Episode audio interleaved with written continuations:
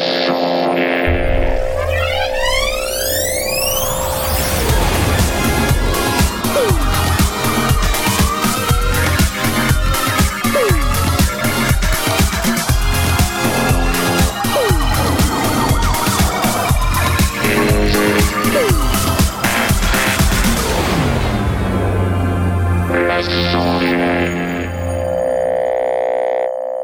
bonsoir et bienvenue dans les sondiers. Wouh ouais Ouais c'est. Ouais, ouais. Salut tout le monde, émission numéro 52 ce soir, émission dédiée au court métrage, au son court métrage, bravo, ouais Ouais. Ah là là là là c'est fabuleux. Et vous savez quoi, les gars? On a des invités. Euh, une fois n'est pas coutume, j'aimerais vous présenter Romain. Bonjour, Mo- Romain. Non pas Morin. Bonsoir. Morin, Morin. C'est. Christian Morin. C'est le mec qui joue de la, Oui, la voilà. clarinette. Ça n'a rien à voir. Salut Tout à Romain. fait. Salut. Bonsoir. Bonsoir tout le monde. Merci. Merci. Alors Romain est avec nous. Romain est le, le réalisateur. euh, il nous parlera de son, son grand projet euh, dans quelques instants. Et euh, il est accompagné ce soir d'Eli. Eli, ouais. Ouais. Ah là là là là là là. Alors Ellie, Ellie est une superstar parce que cet après-midi nous avons posté une vidéo sur YouTube et vous avez été des millions à la regarder déjà. Euh, et alors on a vu toutes les conneries qu'a fait Ellie sur le plateau. Euh, c'est fabuleux. Ellie Merveilleux. camarades. C'est un bêtisier euh, de super performance. Alors fier. Romain, Ellie, comment vous allez ce soir? Ça va? Ça se passe bien? Très très bien. Très oui. bien. Oui, parfait. Bon, pas trop tendu, non hein, On est entre Non, amis. non, hein, on est. pas. euh, oui, oui, tout à fait. On est. Enfin, on est pas week-end, d'être on là. de sommeil, Alors on a une première question. Qu'est-ce que l'univers? Alors, comment te dire hein. C'est très simple. hein. Voilà. Bon, euh, ce soir avec nous également, nous avons, vous l'avez entendu, Monsieur Blast. Bonsoir, Oh. comment ça va? Bonjour. Voilà. Comment tu vas? Bah, Je suis ravi d'avoir des invités. euh, non pas que je sois pas ravi de vous avoir d'habitude, mais euh, c'est voilà, ça va ça que On avoir un ça. message un peu différent. T'étais pas ravi euh, de- avant, maintenant t'es ravi, donc euh, voilà. Je suis doublement ravi. Je suis ravi deux fois par mois Ravi au carré. quand on attaque les sondiers. Magique. Merci à toi. Euh, nous avons également Asmot avec nous. Bravo. Ouais. Salut Asmot, comment vas-tu? Je incroyable. J'ai pas de mots. Vraiment. Tu euh, n'as pas de super. Non, Euh, je suis très, très heureux d'être là ce soir, très heureux d'avoir des nouvelles personnes à martyriser dans cette émission. On a déjà, on n'a même pas commencé l'émission, qu'on a déjà du dossier sur eux, grâce à toi, Knarf. Merci De la beaucoup. matière. c'est Bravo, génial. Bravo. non, non, on va pas pas martyriser les invités, surtout pas. Euh, Et on n'a pas de dossier sur le réel, c'est pas très drôle. Hein. Bah non. Bah, Et non, il est irréprochable. Que vous... Et avec nous également ce soir, nous avons Jay. Oui, bonsoir, Ah mesdames, là là, Jay. Chers amis. Ah, qu'est-ce qu'on est heureux. Ah, quel bonheur. Ah là là, si tu savais. Ah là là. Ah, j'ai pas de mots. Moi non plus. Tu vois, là, euh, pour le coup, euh, Bah écoute, voilà. l'émotion, tout ça. Cette on émission est maintenant euh, terminée. Euh, voilà. À bientôt et à Salut. dans jour. Euh, tu as pas de news toi non plus. T'es comme t'es comme les autres en fait. Vous avez une Bah ouais, news, bah, hein. c'était tranquille euh, ces derniers temps, du coup. ouais, je- bon, voilà quoi. La vie. La vie, the life. Alors malheureusement ce soir nous avons un petit problème technique avec le serveur euh, euh, que nous ne pouvons pas accéder. Apparemment depuis 2-3 jours il est down. Alors pour info ce serveur on l'utilise mais on n'en est pas administrateur. Alors c'est un peu dommage. On peut pas vous parler sur le channel euh, qu'on a l'habitude d'utiliser pour cette émission. Donc, on vous propose plutôt d'aller sur Twitter et de communiquer avec nous via le hashtag les sondiers, euh, mot dièse, comme on dit chez nous, les sondiers LES, S-O-N-D-I-E-R-S. Nous garderons un œil sur TweetDeck pour euh, échanger avec vous sur toutes ces choses. Voilà. Et en attendant, nous pouvons euh, parler tout de suite, si vous le voulez bien, des news du marché. Alors, je vais te donner la parole, mon cher Blast, en premier lieu. Ok, je voulais euh, annoncer euh, l'annonce. Ah bah oui. Enfin, Encore une Oh. fois, il n'est pas annoncé. Bah oui, euh, c'est toujours des. Maintenant, c'est des. T'as toujours des pré-annonces et le machin, il est pas encore dans les magasins, mais ça va. S'il y a un truc à annoncer, s'il y a un truc à annoncer, c'est vraiment les annonces en général, non? Mais j'aurais pu annoncer une sortie. Et ça, Ah, je nous d'accord. changerais. Mais là, c'est juste, annonce. tu annonces juste l'annonce. Voilà. Donc Presonus vient d'annoncer. Euh, Excuse-moi, pardon de t'interrompre, mais est-ce que tu vas pré-annoncer les annonces dans le futur ou est-ce que tu vas faire juste des annonces d'annonces ou alors des annonces de sortie ou des pré-annonces de pré-sortie? Attends, c'est pas clair ton truc. De, Est-ce que tu de peux, s'il te mémoire, plaît- on a pré-annoncé la pré-annonce euh, de l'Euphoria 18-20 et Ah euh, oui, vrai. on a mis longtemps à la faire sortir. Donc C'est pas euh, faux.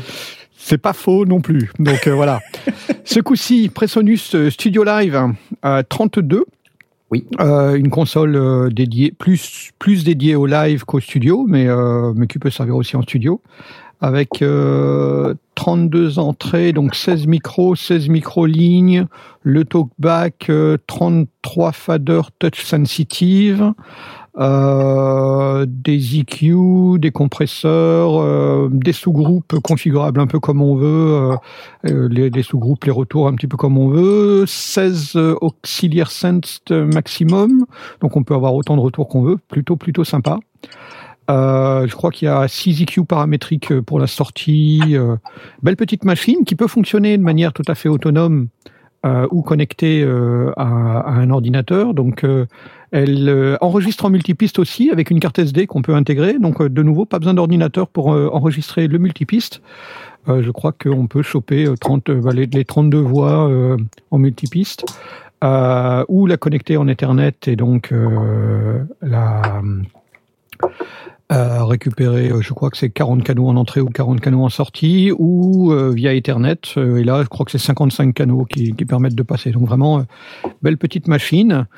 Euh, elle permet aussi de faire, alors c'est un feature qui est presque un gadget, mais c'est plutôt pas mal, c'est euh, le Virtual Soundcheck qui permet de, de l'utiliser, en fait, d'utiliser le multipiste qu'on aurait enregistré sur la carte SD pour faire le soundcheck. Donc, ça permet d'aller euh, soi-même euh, euh, vérifier dans la salle si on si on n'est pas avec une super équipe pour pour aller écouter. Ben, on peut aller faire la façade. Euh, à partir d'un, je crois même qu'on peut le brancher en Bluetooth pour pour euh, manipuler tout ce truc-là. Voilà, il y a le Bluetooth streaming, il y a plein de trucs et ça va valoir une somme qui est relativement euh, standard pour ce genre d'appareil, mais euh, faut pas oublier qu'il y a le touch sensitive qui est plutôt pas mal. C'est euh, 2700 dollars à l'heure actuelle et elle est prévue de sortir le 20 octobre, si ma mémoire est bonne. Super. Mais en, en plus, elle a de la gueule, quoi. Et elle a de la gueule, ouais. C'est quand même. Euh, ouais, ça, ça a l'air.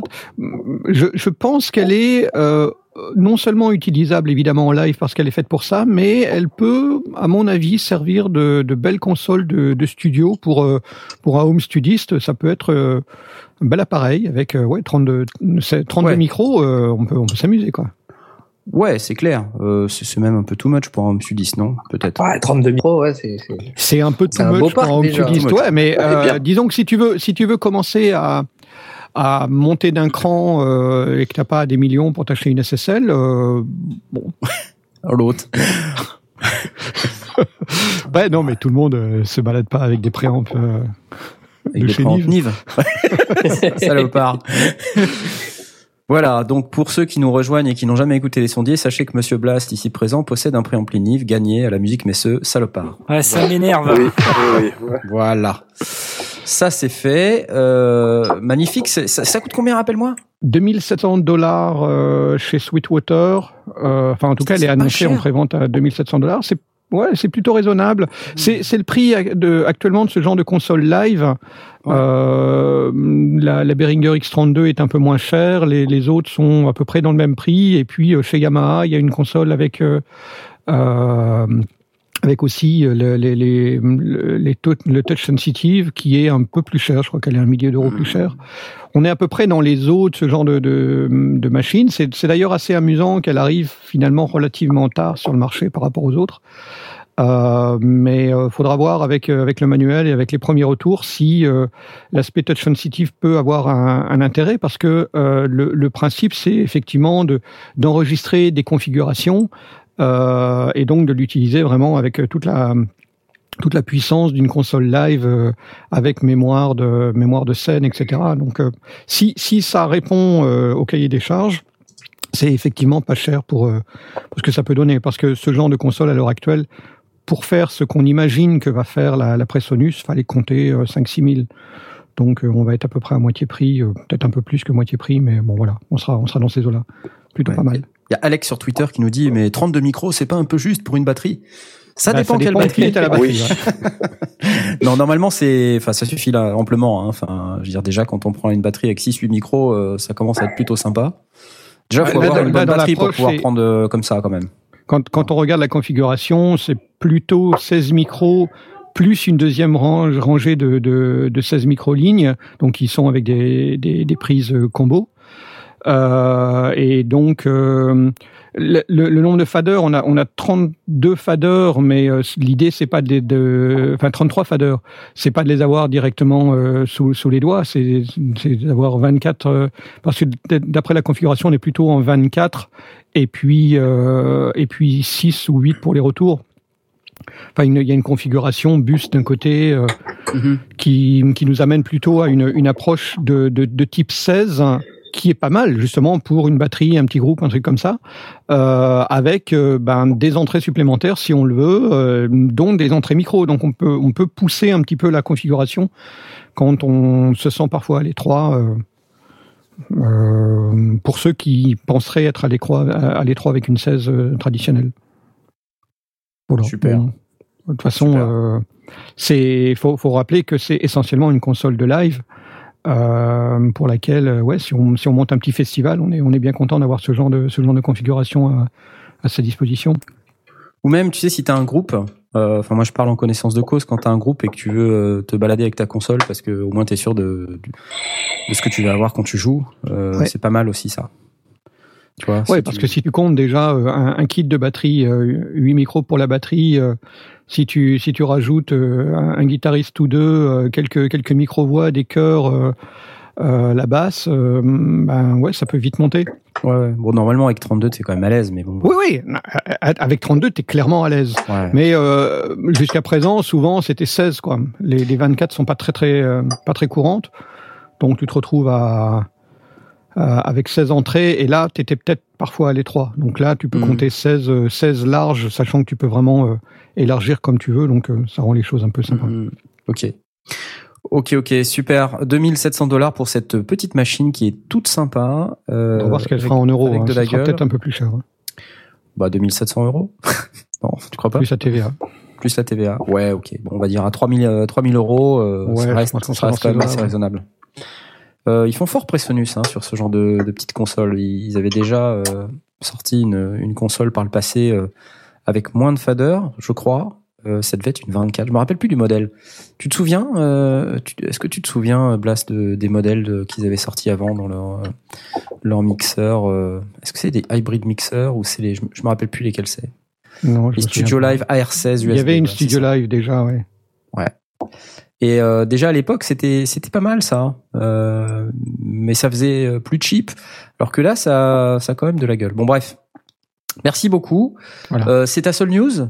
Tu non, t'en as Euh, pas d'autres? Oui, oui, j'en ai, j'en ai distribué aux copains euh, qui les avaient déjà vus, donc euh, je D'accord. laisse passer. Pas de souci. Merci beaucoup. Allez Jay, à toi. C'est parti. Et là, et là, Et là, attention, mesdames et messieurs, accrochez-vous Oh. à vos slips, le drame, the parce qu'on va parler d'Arturia. Oh my God Non, c'est pas possible. Non. Ouais. Ah, bah, commence pas Attends, Ah, qu'est-ce qu'ils ont fait encore? Qu'est-ce Bah, qu'ils ont fait? Ils ont élargi leur collection euh, brute, donc après le micro brut et le euh, Ah. mini brut, je crois, ils ont sorti le drum brut. Le drum brute. Avant Alors, le Matrix d'après- brut. Euh, oui. c'est pas la même chose. Non, ça, mais- c'était le, c'était le sujet qui fâche, mais je préfère le sortir moi que Knarf le, Voilà. le- l'envoie avec son acidité Voilà. habituelle. euh. Ils Comme ça, c'est faits comme fait. des rats. Comme des rats. Euh, donc c'est le drum brut. Le drum brut, c'est bah, une, une boîte à rythme. Euh, alors d'après Arturia, c'est due to popular demand. Ça veut dire que les clients ont très longtemps euh, bassiné Arturia pour qu'ils sortent une, euh, une, une boîte à rythme. C'est désormais chose faite. Alors euh, ils mettent euh, Chose en faite. avant Chose faite. Pardon. chose faite, pris à niveau comme ça. Excusez-moi. Excusez-moi, ça m'a échappé. Alors ils mettent beaucoup d'accent sur euh, le côté analogique du truc, voilà, parce qu'il y a Ouais, le 17 marketing. sons, 17 sons analogiques. Oh la vache, 17 sons. 17 sons, ouais. Alors, il y a Wow. deux kicks, un snare, un clap, euh, charlet ouvert, charlet fermé, conga euh, haut, conga bas, tom médium, tom basse, maracas, rimshot, clave, tambourin, cymbale, zap et attention, alors le truc le truc, ils l'ont mis en, en spécificité à part tellement Ah c'est génial. C'est une reverse cymbale purement analogique et unique. C'est Our Unique Analog Yes. Reverse Attends. Cymbal. Les mecs, ils Il sont plus. anticipe Attends, avant attends, même attends, que t'aies touché, il lance déjà la réverb. Mais attends, mais je suis hyper déçu. Il n'y a pas de sample de chien Euh, je crois que tu peux mettre des samples, tu peux euh, sortir tes samples toi-même. Euh, je ne sais la, pas. la- la- la quantité de fonctions sur cette machine-là est Non, assez impressionnante. hein. J'ai vu une, dé- une, dé- une démonstration euh, bon, qui était faite par Arturia, mais euh, ouais, franchement, bel engin. Pour, pour être honnête, C'est un- vraiment très très bel C'est engin. un bel engin. Euh, en plus, il y a, y a un step sequencer qui est, euh, avec donc de 16 pas, mais qu'on peut multiplier pour aller jusqu'à 64. Et polyrythmique. Et polyrythmique, Eh c'est-à-dire ouais. qu'on peut euh, superposer euh, différentes signatures rythmiques euh, pour faire bah, pour faire un pattern polyrythmique. Et ça, c'est assez euh, assez puissant. On, Ouais, c'est assez magique. regarde, Très très bon. C'est assez magique. Est-ce que vous voulez qu'on Ouais. écoute quand même? Parce on écoute. On parti. est là et puis on dit des trucs, mais on est... faudrait qu'on écoute. Ouais. Ouais, trop génial. Allez, une autre, une autre. ok. Trop génial, non? Bon, allez, ok. Une autre, une autre, une autre, une autre. Waouh, Eh. Ah, elle est pas mal ça. c'est que des samples. Oh, il y a eu un clap Il y a un clap. There was a clap. Ok, ok, une autre. C'est un peu fort. Je baisse. Alors, bah, les autres sons, c'est pas la. C'est des autres synthés, c'est un Matrix 12. Ça, c'est pas mal. C'est Sébastien qui l'a fait celui-là. Vous savez, le gars qu'on a interviewé. Ouais, c'est marqué. C'est vrai? Ouais, c'est marqué. Oh merde. Soft Drugs. Sébastien Rochard. Putain la vache. On connaît le mec qui fait les démos sur le site d'Arturia. quoi. Allez, un autre. Ça, c'est Valentin le petit. Alors, Valentin, on veut pas le voir. Hein Mais je vais Ce noter c'est de la daube, hein. Je vais les retrouver moi après les mecs Ouais. à Grenoble. Valentin? Valentin, c'est pas possible ce que tu fais. Attends, mais tu te fous du monde ou quoi, Valentin? Mais moi je pourrais faire. tu, tu rentres chez toi, Valentin Jean-Baptiste. Jean-Baptiste Artus.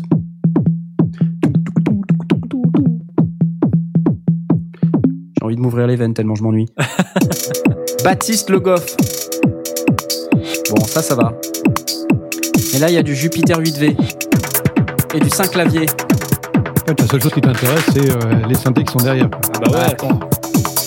Bah disons, voilà, en fait, c'est, ça, ça illustre un peu ce que je voulais dire, c'est que, ouais, ok, c'est un bel engin, c'est vrai qu'il y a des fonctions sympas, euh, mais je suis pas très impressionné, franchement. Euh, je suis pas, tu vois, les, les, les sons, enfin, sont pas très variés. Euh, je suis pas spécialement impressionné par les features, moi. Je trouve que c'est, il y a cinq ans, ouais. Mais là, je trouve que c'est euh, outdated déjà. En fait, ce qu'il faut surtout euh, signaler, c'est que c'est la première euh, drum machine que C'est Arturia sort.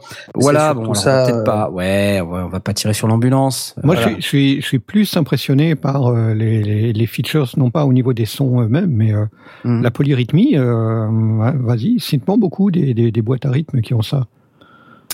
Euh, Euh, c'est Octatrack Electron, euh, Tempest, euh, euh, de DSI, euh, qu'est-ce qu'il y a d'autre? Euh, Novation Circuit, euh, voilà, entre autres, dans les Bon, nouveautés. Allez, allez, allez.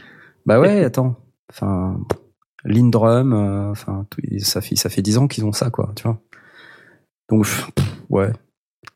Ça me ça m'impressionne pas plus que ça. Bon après, euh, je, je je je reconnais l'effort, euh, mais si tu veux, je je trouve que c'est pas très varié. Enfin, quand tu regardes euh, ce qu'on peut faire avec une euh, les nouveaux euh, les nouveaux trucs de Roland, là, la série Aira euh, avec la TR8 notamment, qui est donc la recréation en, ACB euh, Advanced Circuit, euh, je sais plus quoi. Enfin, la recréation, la modélisation de, de, de, de comportement des circuits imprimés euh, qu'ils ont recréés dans la série Aira de Roland, là. euh, Enfin, je pense que ça va 20 000 fois plus loin que ça, quoi. Ça, c'est, c'est ok, bon, super, c'est, c'est simple, c'est, c'est une boîte à rythme, elle fait le boulot, C'est basique. euh, c'est basique, voilà. c'est- c'est- Attention, ça coûte quand même 450 euros. hein. ah bon, bah Tu d'accord. Bon, c'est pas non plus très cher. Voilà. Bon. Ok, j'avais pas le prix en tête. Ok, pour Voilà. le prix, c'est pas mal. Pour le prix, c'est pas mal. Ça Et sera C'est quand même disponible. typé, hein. Ça sera disponible le 17 novembre. Alors c'est une date annoncée par 2000 Arturia. 2016 ou 2017 On ne sait pas. Ils n'ont pas précisé. Ah, Du merde. coup, euh, Mais alors du coup, ils arrêtent de bosser sur le, le Matrix brut C'est pas possible. C'est pas possible. Ils arrêtent, ils arrêtent de, de bosser. Est-ce qu'ils arrêtent de bosser sur le Matrix, Matrix brut. Jean-Pierre, très important, nous devons savoir. Faites votre choix, Jean-Pierre. Continuez-vous de travailler sur le Matrix brut ou sur le La brut réponse D. C'est mon dernier mot. Allez. Ok. Euh, c'est Voilà. hyper typé. Écoutez encore, écoutez. C'est c'est hyper typé. C'est un peu tout le temps les mêmes sons, quoi. Puis est-ce qu'on a encore besoin, enfin, je suis désolé, mais est-ce qu'on a encore besoin d'un clone de TR-808, TR-909 Je sais pas répondre à cette question. En fait, moi, j'ai bien une opinion. Jean-Baptiste, Jean-Baptiste Jean-Baptiste Prends un Lexomil, Jean-Baptiste, ça va pas du tout. C'est vrai que c'est très typé TR-808 et, et Ouais, 909. carrément, donc, euh, car- carrément. On est tellement inondé de ces bécanes que je me demande si ça vaut vraiment la peine, quoi. Bon, à 450 balles, je dis pas. Mais euh, il y avait des machines Roland dont on n'a pas parlé euh, depuis la rentrée, mais qui, qui sont sorties et dont on n'a pas parlé. La Roland Terre 3, là, Terre, Terre 03, la nouvelle. Ils ont encore sorti un- encore sorti une boîte à rythme. TR03, c'est un clone de, de, de TB, de TB303. Ouais, mais Roland, c'est un TR09, peu- pardon, TR09. Roland, c'est un petit peu leaking euh, dans, dans ce Bah, c'est leur truc. domaine. Ouais, Ce c'est que je veux ça. dire par là, c'est que la, la TR09, euh, je sais pas combien ça vaut, mais ça doit pas coûter bien cher non plus, quoi. C'est une toute petite boîte. Mm. C'est exactement euh, une réplique de, de TR909. Et je- si tu veux, ce que je vois, c'est qu'ils cherchent vraiment à, à produire des machines qui sont pas chères, euh, justement pour attraper les gens qui ont pas de sous. Euh, donc, euh, quand Arturia arrive avec une machine qui fait encore euh, un clone de TR909 ou TR808, je me demande quoi. Après, tu peux Je tweaker les sons hein, sur le drum brut. Il y a des, il y a des filtres. enfin, voilà, ce- Non, ce non, genre non, de non, choses. non. Il y a un filtre. Excuse-moi. Il y a un filtre. Il y a un pitch pour chaque. Ouais. Oui, c'est vrai que le filtre, il est, il est global, c'est en sortie. Voilà. C'est ça le truc. Attention, il y a un seul filtre. Ouais. Il y a un pitch. Waouh, super. Le paramètre de chaque son, c'est le pitch. C'est le pitch. Waouh. Et le decay. Ouh, ouh. Non, mais sérieux, c'est c'est pas très impressionnant. Écoute, il pénètre le marché, voilà. Il pénètre le marché. On verra plus tard. Laissons-les pénétrer. Euh, on aimerait bien qu'ils nous livrent le Matrix brut.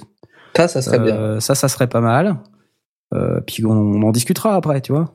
Ouais. Parce que c'est bien sympa de. Bon, je comprends si un fabricant il doit faire des produits, tout ça, mais tu vois, à un moment donné, euh, quand quand t'es attendu en plus sur un autre produit que t'annonces depuis six mois, moi je trouve pas ça classe de d'arriver avec un nouveau produit qui en plus est pas non plus. euh, Enfin, tu vois, ça casse pas des briques, quoi. Ouais. Ça casse Ouais, pas trois temps, pattes le brut, euh, ça doit leur prendre vachement du boulot euh, pour, pour arriver à le terminer. Alors, bah, tu, bah, je pense bien, ils passent leur vie à faire des brut, vidéos. ça va. Attends, ils passent leur vie à faire des vidéos dessus. Attendez les mecs, arrêtez de faire des fucking vidéos, euh, construisez le produit, quoi. Tu vois? Bon, je suis énervé ou pas? Tu as l'air, ouais. Classique, ça va. Je m'y attendais. Arturia. Ah, Arturia Urticaire Oh là là. Bon, c'est pas grave. Euh, la suite, tout de suite la suite. Le saviez-vous Le saviez-vous que la musique messe, messeux, pardon, la musique messeux, celle où on est allé à Francfort en avril de cette année, existe aussi en Russie? Le saviez-vous? Euh, ouais, mais c'est une nouveauté du marché, ça. Vous ne le saviez pas, mais en fait, la musique messeux avait lieu du 15 au 18 septembre. Alors, ce que je viens d'apprendre, c'est que c'est assez bizarre, mais quand on est en Russie, on s'emmerde pas avec deux salons, le NAM et la musique messeux. On fait les deux en même temps. Ah oui Oh la vache Et alors, le ça NAM s'appelle le. NAM Musique Messeux Russia. c'est trop génial. J'adore. Et euh, donc ils ont aussi le Pro Light and Sound, ils ont le, enfin tout ce qu'on a vu à Francfort, mais c'est tout mélangé quoi. Donc voilà, ça m'a ça m'a fait sourire. euh, je Donc on aurait pu y aller parce qu'on avait la, on avait la crède. Bah, on avait l'accréditation, il faut juste aller, euh, il faut juste aller en Russie, quoi. Donc c'est. Euh... Oui, parce que le billet d'avion, euh, ça, c'est pas fourni dans, Bah non, bah non. dans bah le dossier presse. Non. bah non, non. Pour info, on a, on a été invité à la musique Messeux, mais on a payé nos billets d'avion et nos hôtels quand même. hein. C'est vrai. On n'est pas invité, invité euh, comme ça. D'ailleurs, euh, si des gens veulent sponsoriser, euh, je sais pas, hein, si par, par hasard des gens qui nous écoutent euh, travaillent pour certains fabricants, éditeurs euh, et souhaitent sponsoriser les sondiers parce qu'ils trouvent que ce qu'on fait c'est trop génial. Moi personnellement, je trouve que ce qu'on fait c'est trop génial. Pas vous? Ah, pas- pareil. Si, si, Hein? clairement. Je pense que Et ça serait ont pas totalement peur justifié. que euh, ils se faire défoncer Arturia, ils par sortent un produit en retard, Arturia, si vous nous écoutez, Arturia. euh, on vous aime bien. Voilà. Bon, euh, alors sur ces bonnes paroles, je, je vais maintenant donc vous parler. On a raté la musique Messeux de Moscou, hein, le- la NAM Musique Ah, Messeux de. Moscou du 15 au 18 septembre. Dommage, on aurait pu y être. Mais tout n'est pas perdu car on a maintenant la musique Messeux Chine Shanghai. Oh, à Shanghai. Shanghai. Et là, c'est du 26 au 29 octobre. Qui est-ce qui est partant? On a encore le temps. 26 au 29 octobre, il va falloir prendre les billets d'avion. Trois jours à Shanghai. On part, ça on vous part demain. Allez. Faut un visa? J'en sais rien. C'est rigolo de dire ah, tiens, il y a la musique Messeux. Alors en plus, c'est marrant parce que le site c'est musique-china.hk.messefrankfurt.com slash Shanghai. Donc le truc, ils veulent vraiment nous perdre les mecs. Hein. C'est rigolo. Enfin voilà, ça m'a fait sourire et je me suis dit tiens, euh, ils essaient de s'exporter et puis ils y arrivent hein, manifestement. Donc c'est plutôt cool. Euh, tant mieux pour eux. Euh, sinon, je voulais vous parler d'un nouveau produit euh, isotope qui s'appelle euh, Neutron. Alors euh, bon, je voulais juste vous en parler parce que je trouvais ça plutôt sympa comme comme concept. En général, les les produits isotopes sont plutôt sympas, euh, plutôt bien fichus, bien bien faits en termes d'interface euh, d'interface homme homme machine de leur HUI. Et alors là, ils viennent avec un, produit qui est tourné vers le mastering et le mixage. Alors évidemment, on peut mixer son, son mix entier, mais on peut aussi mixer des batteries, des basses, des guitares, des voix, enfin peu importe. Et euh, donc en, réalité, qu'est-ce que c'est? C'est encore euh, un, outil de processing euh, euh, qui est un peu à la sauce Ozone. Hein. Mais là, bon, bah, c'est un autre produit, un nouveau produit. Donc ils ont un égaliseur, un compresseur, un exciter, un transient shaper et un limiter. Donc c'est, je, suppose, je suppose, je j'ai pas encore euh, écouté en détail ni, ni testé, euh, j'ai pas pas pu, j'ai pas eu le temps. Mais je, je crois que ça surfe en fait, c'est un produit qui est en milieu de gamme. Euh, C'est-à-dire que c'est un produit qui se situe entre le gratuit et euh, le isotope Pas ozone, euh, qui, est, qui est beaucoup plus cher, et surtout le isotope ozone advance qui vaut plus de 500 euros, qui vient avec énormément de features. Donc sur leur site, ils ont des, des exemples. Alors, je vous propose de les écouter si vous voulez bien. Des drums. Before et after. Donc les drums avant après. Donc là, je vous fais écouter le avant. C'est parti. Donc là, ils vont utiliser le transient shaper pour ajouter des basses et de la présence. C'est parti. Tu la sens Tu le sens mon gros kick? Ouais, c'est le Ah côté ouais. subtil qu'ils annonçaient. Ouais. C'est très ce truc que j'avais tweeté là la semaine dernière, non? C'est possible. Euh, Alors bon, ouais. En même temps, peut-être que passer. ouais. Euh, ça a l'air d'être très subtil. Il va falloir Ouais, le faire ouais. euh, en phase inversée pour aller voir ce que ça apporte réellement. hein. C'est ça. En fait, euh, là peut-être qu'on souffre aussi de la, de la compression mumble et puis du fait que vous, vous l'entendez en mono. Donc euh, euh, moi j'ai entendu une bonne différence parce que je suis en stéréo et puis sur mon, ma machine. Euh, je vous, vous fais écouter la basse. Alors pareil, avant après. Donc là en plus il rajoute la basse euh, par-dessus ce qu'il y avait déjà. Après. J'ai dit après. Ok. Après. Ah, on n'entend plus rien. C'est subtil. Hein. C'est subtil, hein T'as vu un peu Ça s'appelle un mute. Bon, bah, ça marche pas. Voilà, donc c'est c'est l'effet démo. Alors avec Merci. la guitare. Avant après.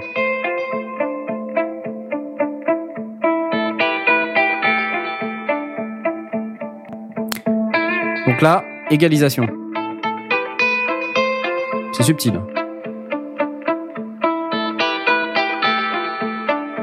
Vous êtes heureux Ouais, bon. Comment te dire C'est subtil. Alors, Moi ça, les- moi, ça me fait penser au bouton euh, qu'on met pour le directeur euh, artistique. euh, c'est le bouton qui est branché à rien, qui dit vas-y, vas-y, tourne le bouton. Tu sens comme c'est mieux? Tu sens Tu sens quand même c'est mieux, c'est c'est quand même super. Alors, on a euh, encore d'autres d'autres exemples. On a une, un exemple avec euh, des voix et des guitares. Alors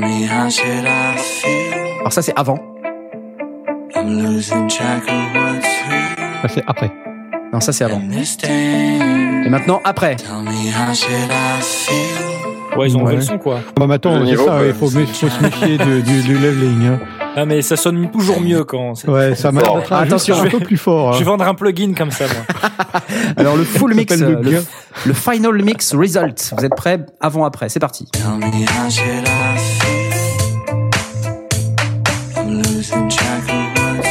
Attention, vous êtes prêts? Après. Ok. Oh, c'est pas Enfin, gratuitement, je veux bien, mais. Ouais, vite fait sur le kick, mais euh, T'as remonté la basse aussi. Ouais, Ouais. voilà. c'est- Ouais, c'est- non, non, mais faut se méfier des volumes. Hein. Euh, Ouais. Le level. euh, D'ailleurs, c'est c'est le, le truc, euh, c'est le piège habituel, c'est que euh, la plupart des des plugins en profitent pour pousser un peu le volume, donc on a toujours l'impression que c'est mieux.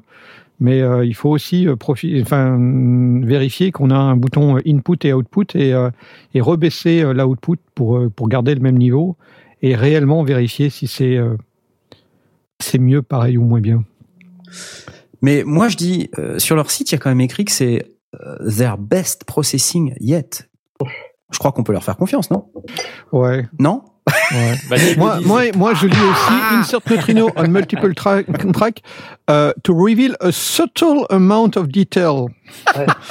C'est de la subtilité qui, euh, qu'il faut noter. Voilà, bon, si vous voulez vous arracher les oreilles euh, avec un produit euh, similaire mais gratuit, vous avez la même chose en gratos qui s'appelle Neutrino. Neutrino, oui. Donc je vous invite à aller le télécharger, c'est gratos. Euh, donc euh, bah voilà, euh, Neutrino, euh, si vous voulez. Même développeur? Même développeur. Isotope. ouais, c'est Isotope aussi. Euh, donc qui, qui qui fait un une version gratuite du truc. euh, donc bon, euh, voilà, faut faut essayer. Il y a, il y a pas de- d'exemple audio. Par contre, il y a des vidéos sur le site. Alors je vais pas vous passer la vidéo parce que c'est un peu long. Mais sinon, euh, voilà, c'est c'est un plugin gratuit qui qui fait qui a des moins de settings, mais qui utilise les mêmes euh, les mêmes Moteur. process. Les mêmes parce qu'il y a une version payante. Bah, il y a Ouais. Neut- oui, il y a Neutron. C'est Neutron. C'est le- c'est celui dont j'ai parlé Ah, juste avant. d'accord, c'est le neutron, ok. Donc le Il Neutron, de- il est euh, pour l'instant, il est euh, payant. Euh, donc euh, il est à 199 dollars pour euh, une durée limitée. Et son vrai prix c'est 249 dollars.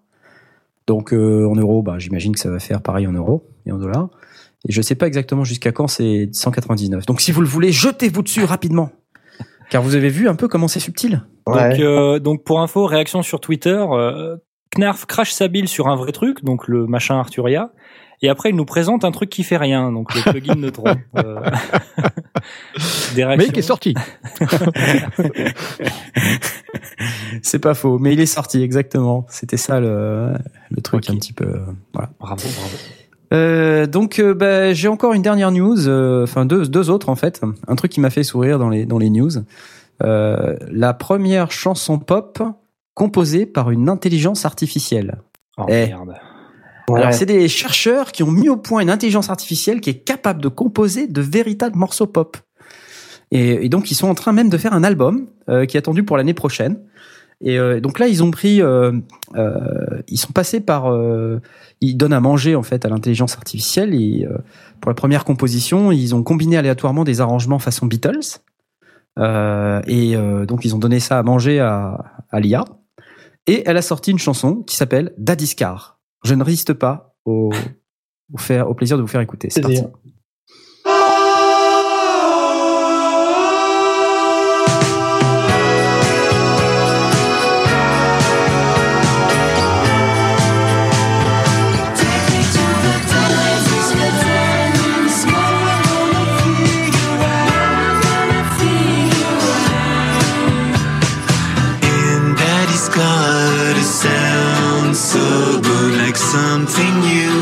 On dirait Asmod qui chante.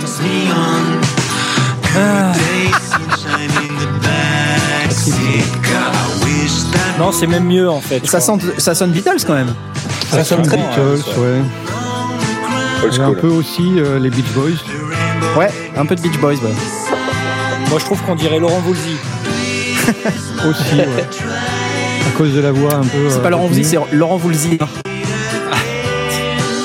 Et c'est du deep learning ou c'est, euh, c'est, il, ça, il a fallu quand même tweaker l'intelligence artificielle? Écoute, j'ai j'ai pas vraiment euh, trop d'infos sur le sujet, mais ce que je sais, c'est que a priori, euh, il y a eu du learning, il y a eu du machine learning. Euh, après, je peux pas savoir, euh, je sais pas exactement si l'IA, elle a craché le truc, euh, l'arrangement que tout fait, ou si c'est juste des parties qui ont été euh, qui ont été crachées, et puis ensuite des, des mecs qui les ont euh, agencés ensemble. En tout cas, le matériau de base est fait par un humain. Euh, non, là, je suis pas sûr. Là, le mec qui chante, c'est, ça a l'air un peu d'être une machine. Hein. Ah, tu crois que c'est une machine qui fait Écoute, la voix écoute, écoute.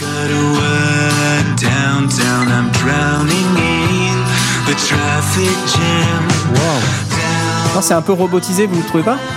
Ouais, en même temps, Ouais, je, euh, vois, je vois ce que tu veux t'as dire. un titre sur deux à l'heure actuelle qui passe par un vocodeur par, un- par un. C'est vrai, donc on voit pas la différence. donc voilà, Dadiscar, euh, une chanson composée par une intelligence artificielle. Donc euh, bah, c'est génial. Bientôt, euh, une intelligence artificielle sera l'amant de votre femme, euh, tout ça. Enfin, ça va être génial. On va pouvoir s'éclater Mm. et on n'aura plus besoin des humains. On pourra tous euh, se transformer en, en pile électrique euh, comme le scénario. pour faire la Matrix. musique au kilomètre, je veux bien, mais bon. euh, T'imagines, ouais, tu sinon, seras euh, peut-être un synthé plus tard. Oh la vache, trop génial. Allez, dernière news. Euh, Motu euh, a sorti euh, une nouvelle interface. Alors, euh, je voulais vous en parler parce que ça, ça me ça me fait halluciner tout ce qu'il y a dedans, en fait. C'est un tout petit truc. C'est une Motu Ultralight MK4. Euh, alors en général, on se dit les ultralight, c'est pas donné et tout. Donc là, bon, c'est pas mal parce que finalement, euh, elle est, je crois, à 595 dollars. Et euh, bah, le truc, euh, ça, envoie quand même. euh, Il y, a, il y a- pas mal de, trucs. Euh, Il y a ces 6 in, 10 out. Donc c'est quand même pas mal en, jack 635 euh, euh, balanced, donc symétrique. 40 euh, I.O. simultanés. Donc, euh, quand vous comptez tout, la partie numérique, optique, euh, SPDIF, euh, j'en passe et des meilleurs, analogique, euh, entrée micro et tout ça, ça fait 40. C'est hyper impressionnant. Et le truc, ça tient dans un demi-rack.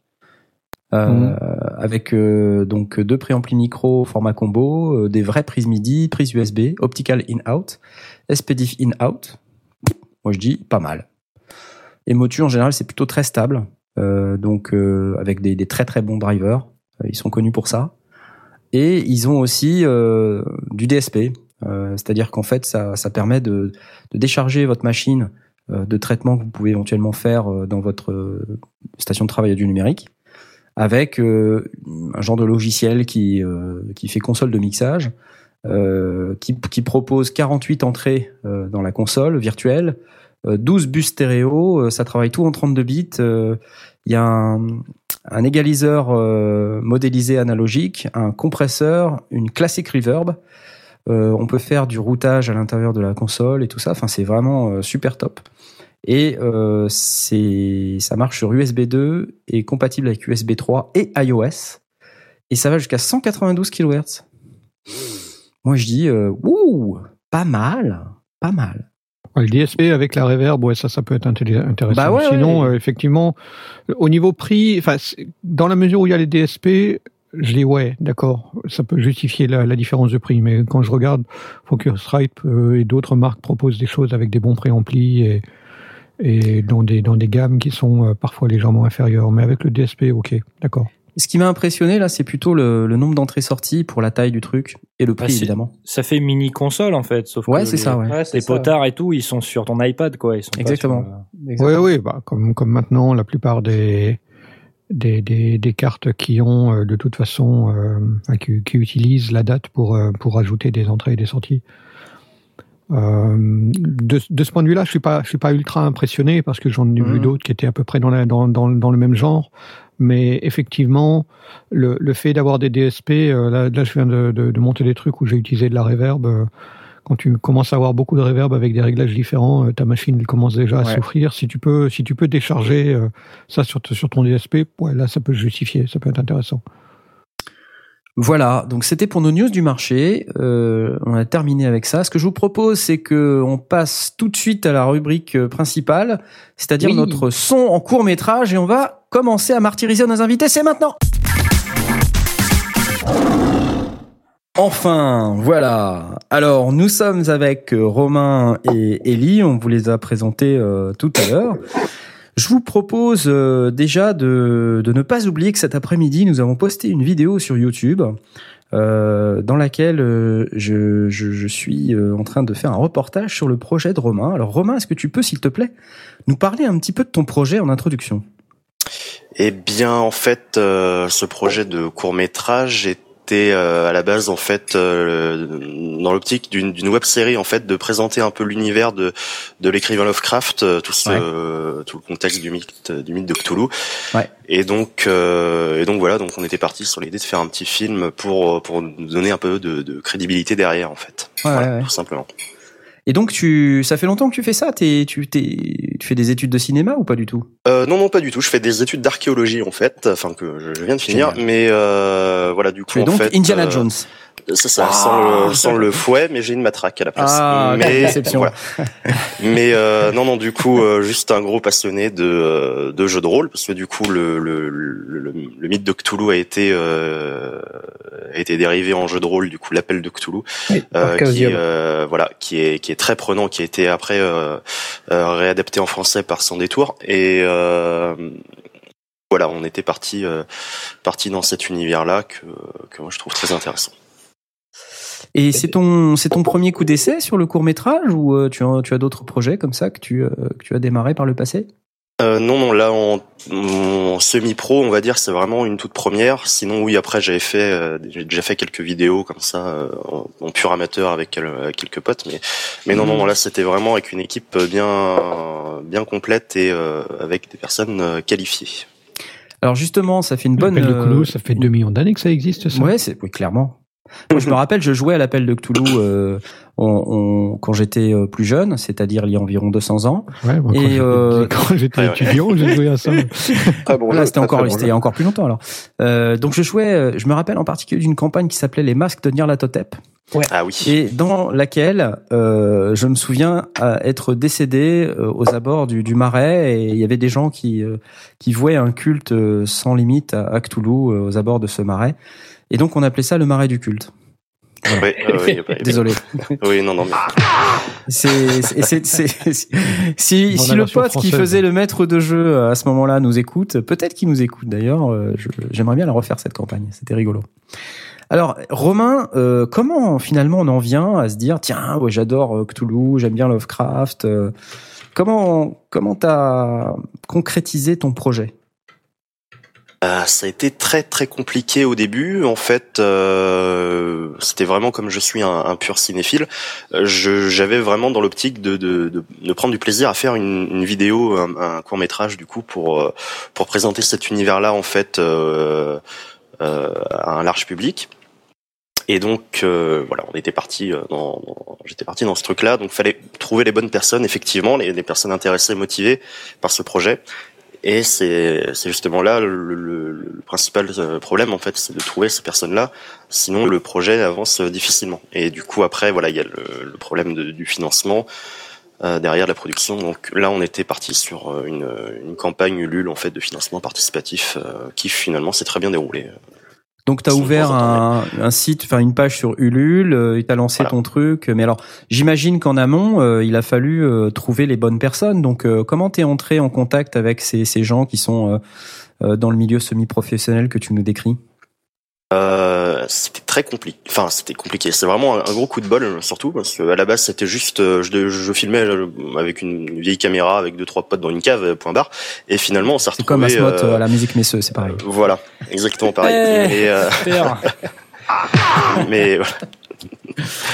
Mais euh, du coup, euh, non, non, c'est en fait, je de, dans mes contacts, je me suis renseigné pour savoir si quelqu'un avait une caméra par hasard à me prêter de, de moyenne qualité pour que Ouais. je tourne ça moi-même euh, en, pu- en pur amateur. Et finalement, il s'est trouvé que la personne à qui j'ai demandé un emprunt de caméra m'a orienté vers une, une autre personne du coup qui était euh, du coup Fernand du coup qui est euh, le, le Ah, Fernand, on le voit dans la vidéo, Fernand. Bon, voilà, tout à fait, qui euh, le gros balèze barbu, euh, voilà, de, de la Réunion, euh, qui vient en fait, euh, qui qui est dans une asso euh, label prise avec euh, Elide, du coup, qui était mon mon chef op, euh, chef op son sur le tournage, et donc voilà, donc il était très emballé par par ce projet-là de, de de réaliser un un court métrage sur l'univers de Cthulhu qui est euh, et de Lovecraft qui est très particulier, très très sombre et voilà donc on était parti euh, là-dessus. J'ai réussi à le persuader euh, très facilement. Ce, voilà c'était une personne qui est c'est une personne qui est très très motivée euh, euh, quand on lui propose un un sujet comme ça. Et voilà, donc après, il a réussi à, à en- en- en- enchaîner derrière ses- avec ses- voilà, embarquer toute, toute son euh, équipe derrière, enfin une bonne partie Ouais. en tout cas. Et puis après, du coup, moi, voyant que ça a commencé à prendre de l'ampleur, j'ai enchaîné avec euh, avec l'école du cinéma de, de Nantes, euh, Ciné Créatis. Donc là, j'ai quelques élèves qui sont venus euh, de leur plein gré euh, Super. donner un coup de main. Et puis après, voilà. ou comme tes coachs Non, non, juste là en équipe technique, en soutien d'équipe technique en fait, euh, ou en surplus carrément de nouvelles compétences et autres. Et donc après, voilà, il a fallu finalement, comme l'équipe technique euh, commençait à devenir vraiment euh, semi-pro, fallait trouver du coup des acteurs. Et là, euh, voilà, du coup pareil, euh, la communauté du cinéma nantais en fait a, a fait la, la partie en fait. Euh, voilà, j'ai j'ai posté une annonce en fait sur les sur les réseaux sociaux et et voilà, ça a circulé pas mal. Et puis finalement, j'ai eu pas mal de, de retours. Alors ça t'a pris combien de temps de faire tout ça?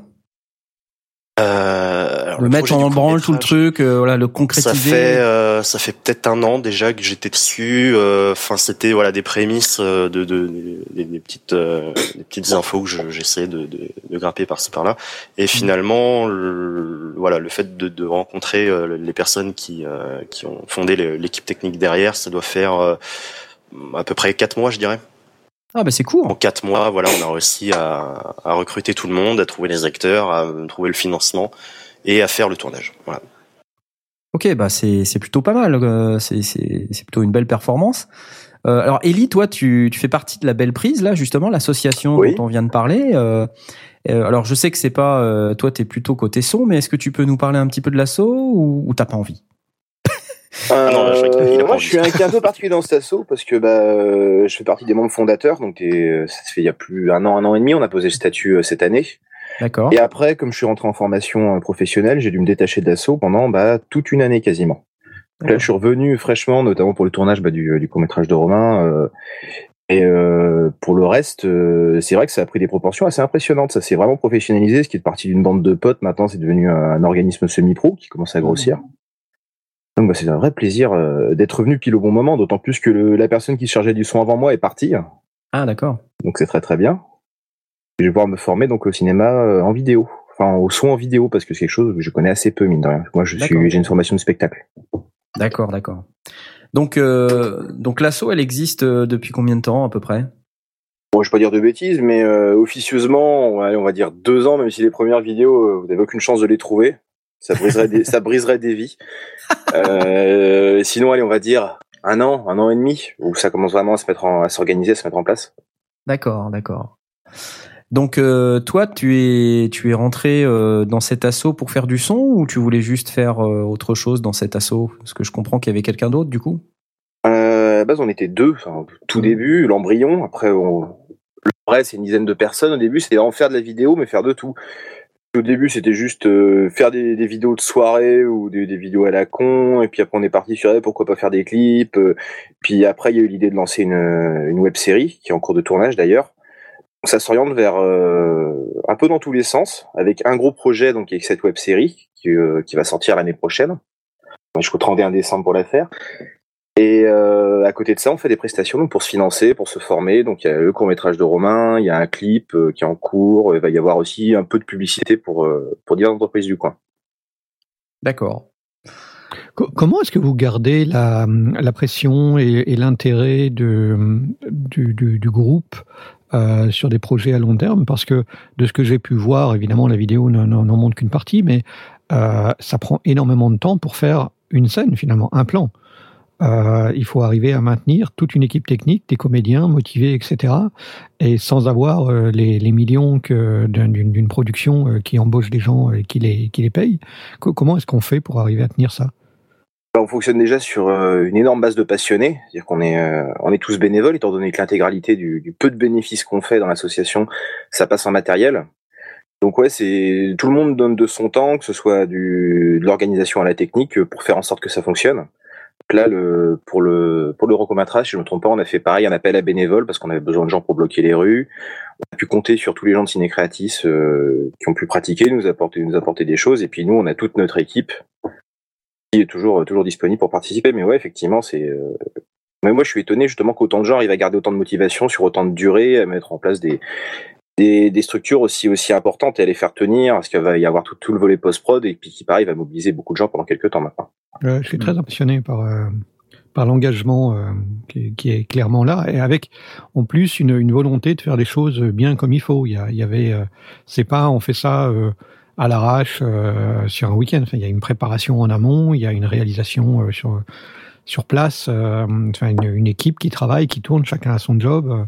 C'est de, ce qu'on a pu voir rien qu'avec la vidéo, c'est très impressionnant de de précision euh, tout en gérant les, les, difficultés du terrain. Ça, c'est clair que c'est pas évident. Euh, et le et le matériel, euh, ben, du coup, de, vient sous forme de bémol peut-être, mais mais en tout cas, on ne facilite pas les choses. Euh, je pense Ah bah au ça, oui. choix de micro, par exemple, qui Bah on qui a coup, un euh, micro. peu compliqué. Ouais. celui dans lequel je parle en ce moment d'ailleurs, euh, que j'ai acheté avec euh, avec un autre membre de la belle prise et donc bah, qu'on entre guillemets qu'on prête à l'assaut, même si on considère que c'est du, maté- du matériel collectif. Ouais. Moi, je Train, on les a récupérés à des membres. Les appareils photo, c'est des matériels personnels de gens aussi. donc, on apprend à faire avec très très peu de moyens et même si des fois ça, ça crée des problèmes techniques assez importants, on va dire. Ouais, mais là, où j'ai trouvé intéressant, c'est euh, le fait que tout le monde est conscient que euh, ben, l'ensemble des équipements est à, ses limites. Et euh, du coup, il y a, de, de ce que j'ai pu voir, encore une fois, euh, uniquement sur une vidéo de, que- de quelques dizaines de minutes, donc c'est forcément euh, tronqué, mais de ce que j'ai pu voir, il y a, il y a énormément de compréhension des uns vers les autres en disant euh, ouais désolé mais le son est pas bon, il faut qu'on le refasse, bah ok on le refait et, et tout le monde du coup s'engage à, à repasser euh, 10 minutes de plus à, à re- à refaire Mais- le plan. En, en quoi c'est limite euh, enfin, Parce que moi j'ai regardé la vidéo, il y a, il y a certes des problèmes, mais bon, c'est plutôt des problèmes du type euh, il y a un avion qui passe ou il y a un quart de touriste italien Non, non, qui non, non, débarque. non. Il y a 82 avions qui passent. 82 Ouais, oui, il y avions. avait un avion toutes les, tous les quarts d'heure quasiment, quart d'heure, euh, 30 minutes. Non, non, Du plus coup- que ça, tu rigoles. Plus Un que ça. Il y a eu une période où il y en avait. Non, mais à un à un moment, il y en avait un toutes les 2-3 minutes. C'était juste n'importe quoi. Ouais, bah, on, va, on va avoir un super travail à faire euh, après. Je- moi, je, Ouais, je en sais, je- je- je- c'est normalement on s'occupe pas nous de la post-production. Je pense que Romain vous en parlera mieux. Je sais pas où il en est là-dedans. Mais c'est des scènes, moi, je dirais qu'il faut complètement bruiter après. Faut tout faire, euh, Ouais, tout faire après parce que les pistes de son sont peu exploitables. Ou quand tu vas avoir une piste de son nickel, et ben dommage, elle ira pas avec la prise d'image qui aura été retenue. Euh. Ça peut être tout un. Ouais, ça c'est compliqué, ouais. Alors, euh, bah du coup, c'est bien, ça nous fait une bonne euh, une bonne transition avec Romain. Euh, donc tu les, les rôles finalement là, si je comprends bien, euh, sont assez clairs. Donc euh, côté la belle prise, vous faites la prise de son, vous refaites des silences plateaux, des choses comme ça. Et Romain, après, c'est toi qui finalement fait tout le montage et toute la post prod, c'est ça? Oui, oui, oui. parce qu'en fait, moi, en tant que en tant que voilà, à travailler sur, sur un projet comme ça, j'ai plus de compétences vraiment dans le dans, le, dans la post prod, dans le montage euh, Hmm. vidéo, audio. Mais du coup, oui, là, là, en fait, on va, on est quand même déjà 4-5 déjà travaillé sur le sur la post prod. Ouais, ouais. Deux, deux personnes qui s'occupent du montage euh, vidéo de basique en fait, de, de faire l'enchaînement euh, des, des, des plans pour que voilà les mouvements des, des personnages s'enchaînent en, en fonction des changements de plan. Après, Ouais. j'ai une personne qui, j'ai deux personnes qui travaillent sur les, les effets spéciaux. Il y aura quand même quelques petits effets, même si c'est pas non plus du, du grand Spielberg, mais euh, voilà, il y a des petits euh, des petits effets de de lumière et puis euh, de, de couleurs sympathiques. Et puis après, voilà, on aura une grosse partie. euh, là, je me rends compte euh, pour le son où ça va être euh, très compliqué en fait. Euh, ça va demander pas T'as écouté les, les pistes audio J'ai ouais, j'ai fait euh, j'ai fait déjà un petit un, un petit rush des, des, des pistes audio. C'est il y a vraiment des des, des, des bons trucs à apprendre évidemment. Mais voilà, comme comme disait Ellie, euh, il y a des, des prises vidéo finalement qui vont pas euh, qui vont pas être raccord avec les prises son qu'on qu'on souhaiterait avoir. Donc Ah. euh, là, il va falloir en fait faire des, Reconstituer des- la bande. voilà en fait prendre des, des parties euh, à gauche à droite et puis on, on essaye de faire un truc à peu près euh, linéaire quand même. Bah, toutes les pistes en extérieur déjà.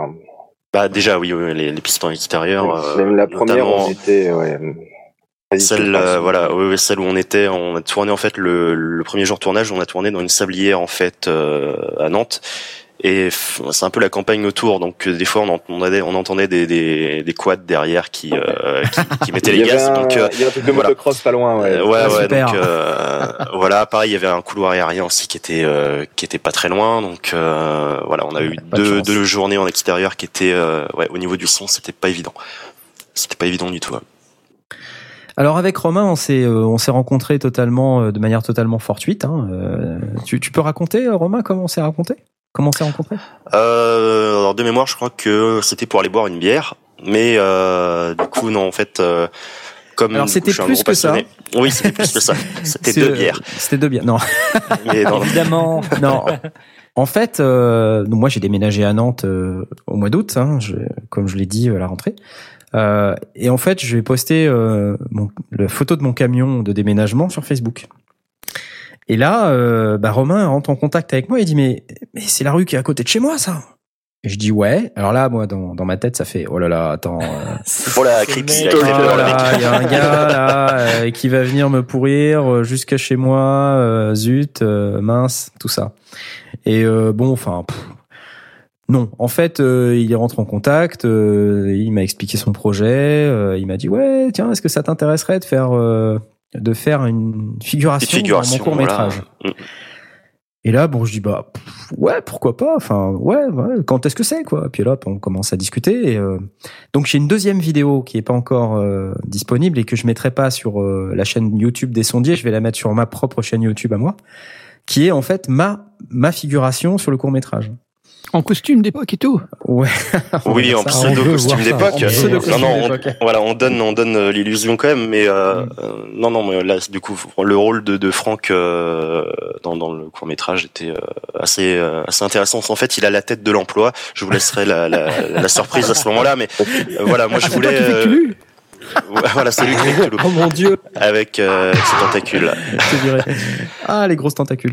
Euh, ouais, non, je fais pas que tu lu. Non. Non, non, mais euh, voilà, du coup, en fait, euh, comme voilà, je, je m'accroche euh, bien à la, à la physionomie des, des, des gens. Voilà, le- je trouvais qu'il avait le, la, la carrure de pour le rôle, et donc voilà, c'était euh, c'était parti là-dedans. Puis voilà, après, comme euh, il a il a est vraiment euh, dans, dans une communauté euh, à la base de, de, de rôlistes euh, avec avec Nullbuck et puis après en, en enchaînement sur les, aventures des Survivors mais mais voilà du coup je suis parti là-dessus pour lui pour lui demander tout simplement en fait une participation de- enfin s'il était intéressé puis après voilà après le fait d'enchaîner sur les sondiers c'était complètement random donc ouais Ouais, en fait, c'est venu euh, complètement de par hasard et euh, donc au départ, j'étais j'étais parti pour lui dire non, euh, en aucun cas, non mais qui êtes-vous monsieur, je voilà. Puis après il m'a dit tu veux boire une bière? Je dis oui, bien sûr, je vais participer à ton court-métrage. donc non, enfin, on est on s'est retrouvé dans un bar à deux pas de chez nous là parce qu'on habite dans le même quartier et euh, du coup, ben on a rencontré euh, Fernand aussi. euh, donc on était à trois. Et on a commencé à discuter un petit peu du projet, on s'est présenté les uns aux autres, euh, puis j'ai trouvé ça plutôt sympa, je me suis dit, euh, ouais, ça a l'air quand même assez sérieux leur truc.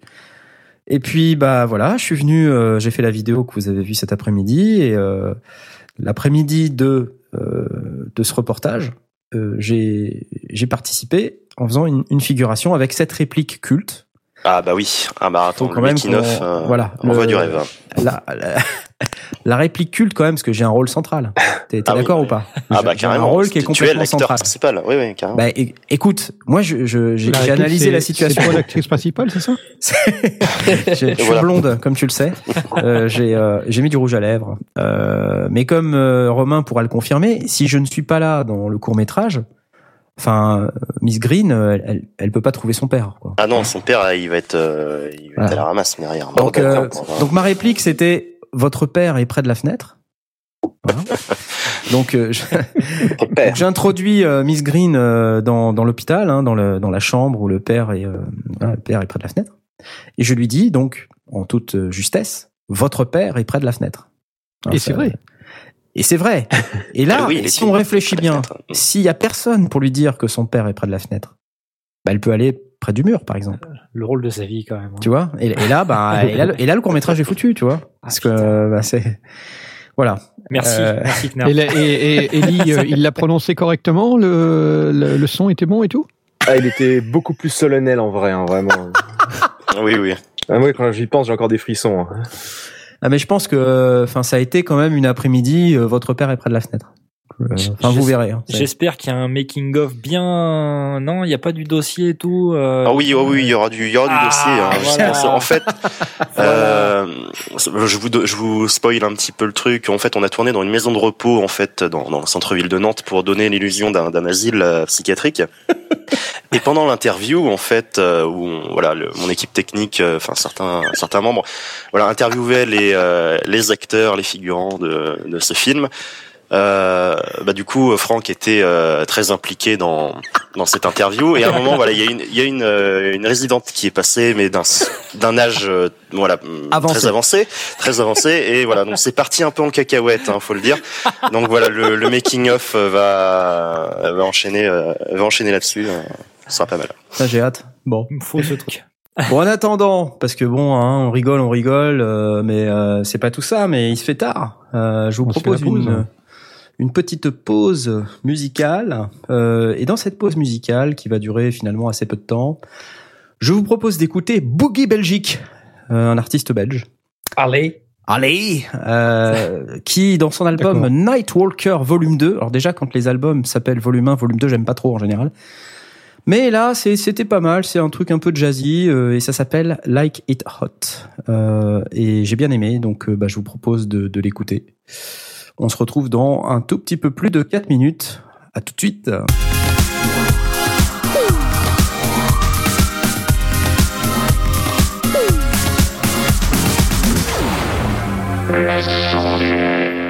Et nous sommes de retour sur les ondes. Oh, bravo C'est merveilleux c'est même c'est même pas des ondes en plus. Tellement c'est bra- tellement c'est merveilleux c'est même pas des ondes. Euh, donc nous sommes avec Romain et euh, Ellie Romain réalisateur euh, alors j'ai j'ai j'ai pas compris c'est euh, la- c'est les aliénés de Cthulhu ou c'est l'affaire Miss Green? Parce que je suis perdu. Alors en fait, voilà, il y a la- l'affaire Green qui est le, le nom du, du court métrage deux. du film, et en fait, les Aliénés de Cthulhu, c'est euh, le, le groupe en fait de de, de rôlistes en fait euh, qu'on a fait euh, de notre côté à, à côté de la belle prise. hein. C'est vraiment indépendant. euh. C'est mes joueurs en fait euh, concrètement avec quelques personnes, voilà, des scénaristes. On a un compositeur également euh, qui euh, qui a rejoint un peu le, le projet, un illustrateur. Voilà, donc euh, tout ça, c'est vraiment la partie euh, consacrée à la, à la web série qui porte le nom du groupe finalement, les Aliénés de Cthulhu. Mhm. Et voilà, donc et à côté, on a l'affaire l'affaire Green. Ok donc nous sommes avec Romain notre réalisateur de l'affaire Green euh, et Ellie qui est chef opérateur son sur euh, le tournage de ce court métrage et euh, on vous propose de, continuer à parler un petit peu de la prise de son de, de ce court métrage c'était quand même un peu le sujet à la base de cette émission. Alors moi j'ai envie de vous demander comment, que- quelles sont les premières choses auxquelles, alors c'est plutôt une question pour euh, Ellie du coup, euh, auxquelles on doit faire attention. euh, tu nous en parles un petit peu dans la vidéo, mais euh, est-ce que tu peux nous en reparler un petit peu ici, les choses auxquelles on doit faire attention quand on se prépare euh, sur un court métrage là comme ça? Bah de ce qu'on a expérimenté pour l'instant, c'est euh, bah, déjà faire attention au bruit de fond. Par exemple, on a des pièces avec euh, notamment là pour la Green, une pièce où il y a un bruit de canalisation qui traîne en ville. Ça va être bah, les- ces fameux avions que j'adore, voitures. euh, ça, ça va être par exemple le bruit de l'équipe technique en ranger sur du parquet. Ou... Ça, faut faut y faire attention. Aussi l'acoustique des pièces parce qu'on a fait on a fait pas mal de prises de Mhm. de voix en intérieur, dont une euh, que je vais devoir euh, redoubler demain intégralement avec le- avec l'actrice Ah que bah, c'est une pièce ultra réverbérante où ils ont dû Mhm. mettre le micro très loin de l'actrice. Donc ils avaient mis un gain un peu faible. Après ils ont tout remonté avec un gain numérique, ce qui fait que bah, je pense que dans mes toilettes avec un générateur de bruit blanc, je pourrais obtenir un résultat à peu près similaire. Mhm. Donc c'est euh, c'est c'est assez compliqué. Donc on essaye de on essaye de, de jouer avec, mais des fois on n'a pas forcément le choix parce qu'on a trouvé la pièce parfaite pour la prise d'image et puis bah pas de bol, il y a du verre partout. C'est il y a une très belle réverb naturelle, très métallique, c'est sublime. Tu, participes au repérage pour euh, aider aussi au choix, enfin, ou pour donner ton avis sur le, sur le choix, ou te préparer, ne serait-ce que sur la prise de son qui va être euh, sur le choix de la pièce euh, finale? Bah dans le cas de ce tournage-là, j'ai pas, j'ai pas vraiment pu participer au repérage, donc je suis vraiment arrivé sur les lieux de tournage et j'ai dû improviser donc avec Fabien qui, est, qui, mon perchman au dernier moment. On a essayé, on a de composer avec. Mais sinon, oui, au repérage, j'essaye quand même, euh, pour, pour ceux qu'on a fait avant, de d'avoir mon petit mot à dire, parce que souvent, oui, effectivement, que c'est de la vidéo, les ceux qui s'occupent des caméras et de l'éclairage prennent beaucoup de place, prennent du temps, mais ils, ils ont pas forcément ces considérations techniques-là en tête. Ouais. Donc, euh, mieux vaut pouvoir euh, quand même, oui, euh, anticiper un petit peu, sinon après bah, c'est énormément de galères et puis si les sont tout pourris, ça te retombe dessus. Donc autant. Et sinon, euh, c'est euh, tout le monde en chaussettes parce que euh, voilà, la pièce elle est, euh, elle est, elle est bruyante. Donc, euh, enfin, tu as, as aussi ton mot à dire de ce point de vue-là ou euh, Oui, bah Ah, justement, oui. on a fait des, on a fait des, on a Oui, fait des, des tournages en chaussettes, oui. Oui, Ok, d'accord. effectivement. La prochaine fois, ce sera un gros chausson moumouté énorme. euh, pour- Avec Oui, Pikachu non, là, on- euh, ou des ça. lapins. oui. Et oui, oui, là effectivement, on avait, on était en chaussettes, parce qu'on était sur dans une pièce où, euh, on- du coup, on était vraiment euh, enfermé à l'intérieur pour être vraiment tranquille au niveau du son. Et du coup, comme c'était du parquet, euh, du vieux parquet, voilà, le fait que Mhm. l'équipe technique bouge un peu, on entendait les les, grincements, on entendait les bruits de pas très détaillés, du coup, avec la résonance. Mais voilà, ouais, ça arrive. Et Romain, tu t'attendais à rencontrer tous ces problèmes là dans le cadre de ce court métrage ou euh, ou tu te disais non, on va avoir des super micros, on va enregistrer un son super clean? Techniquement, euh, au niveau du, matos, euh, aussi bien son que, vidéo, euh, moi j'y connais pas grand chose. Après, euh, je me renseigne beaucoup, enfin tout ce qui est making of euh, sur des, des grands films, euh, des blockbusters, je me renseigne beaucoup sur ces trucs-là. C'est un truc qui me passionne en fait, euh, l'univers du tournage d'un tournage de film, euh, c'est un truc qui me passionne beaucoup. Donc, je, je, je me doutais qu'il y avait des problèmes de ce genre qui, qui pouvaient arriver, mais euh, là c'est vrai que comme j'étais vraiment en plein dedans. euh, ouais, il y a eu, il y a eu des, des petites découvertes. D'accord. Donc t'es pas trop déçu quand même quand t'écoutes euh, tes, tes pistes là. T'es, Non, non, non, non. Ça va, tu tu vas pas t'ouvrir les veines. Oui, non, globalement ça va. Non, c'est vrai qu'il y a les avions euh, qui, qui posent problème effectivement, mais non, non, enfin, c'est vrai que des fois on a des petits fonds, euh, comme disait Ellie. À un moment, on a des cloches euh, d'une église euh, qui est, qui est en fond, et puis du coup, à la prise d'après, eh ben, du coup, on n'a plus les cloches. Alors du coup, pour Ouais. faire le raccord, c'est un peu, euh, c'est un peu compliqué. Mais euh, non, non, c'est vrai que globalement, je suis pas déçu, mais euh, voilà, c'est, il va y avoir un gros travail en post prod à faire, faire là- là-dedans. Et Ellie, toi qui es issu de la de la scène, comment comment t'as abordé le toute la toute la spécificité d'un travail en tournage, en, en aérien, enfin en, en, en pièces pas préparées ou, ou en extérieur. euh, Comment est-ce que tu t'es préparé? Bah déjà, moi, euh, de ce que ma formation et puis mon expérience m'a appris, c'est quoi on, on met les micros où on veut, on n'a pas trop à se soucier bah, d'être dans le champ, on, peut se mettre à proximité. Là, des fois, bah, c'est un plan large euh, et le micro, bah, faut le mettre à distance. euh, Il y a un dialogue, faut arriver à le placer dans l'idéal pour qu'il arrive à capter tout ce qui t'intéresse. Donc, si deux personnes parlent, les deux personnes, plus leur bruit de déplacement.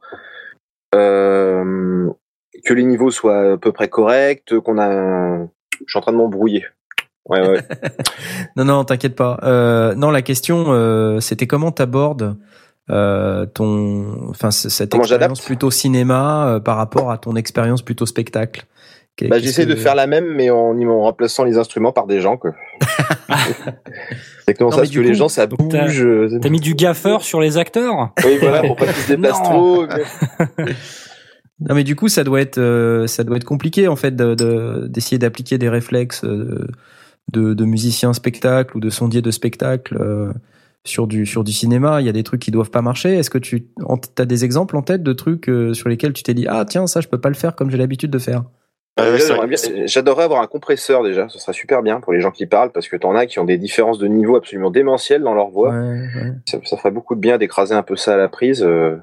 Après, euh, là, euh, j'attends de faire vraiment de la post-prod sur un, sur un projet entier, pour pouvoir en tirer après des, Ouais, Pour voir ouais, ce que tu en tires, ouais. du recul sur qu'est-ce que j'aurais dû faire mieux en prise de son. Je pensais aussi éventuellement à rajouter des micros, parce que le problème d'avoir une seule prise de son, c'est qu'on a juste, euh, on a juste une oreille, on a qu'un micro en mono. Mhm, Pour faire après des effets de, de stéréo, de déplacement dans l'espace, euh, c'est impossible à faire. Ah oui, tout- toutes les prises d'ambiance, euh, les silences plateaux, etc., ont été faits euh, Un micro, euh, avec un micro. On est pauvre. Donc euh. Non, après, mais je- euh, je sais pas, c'est pas une critique, c'est Oui, une, sais, oui, oui.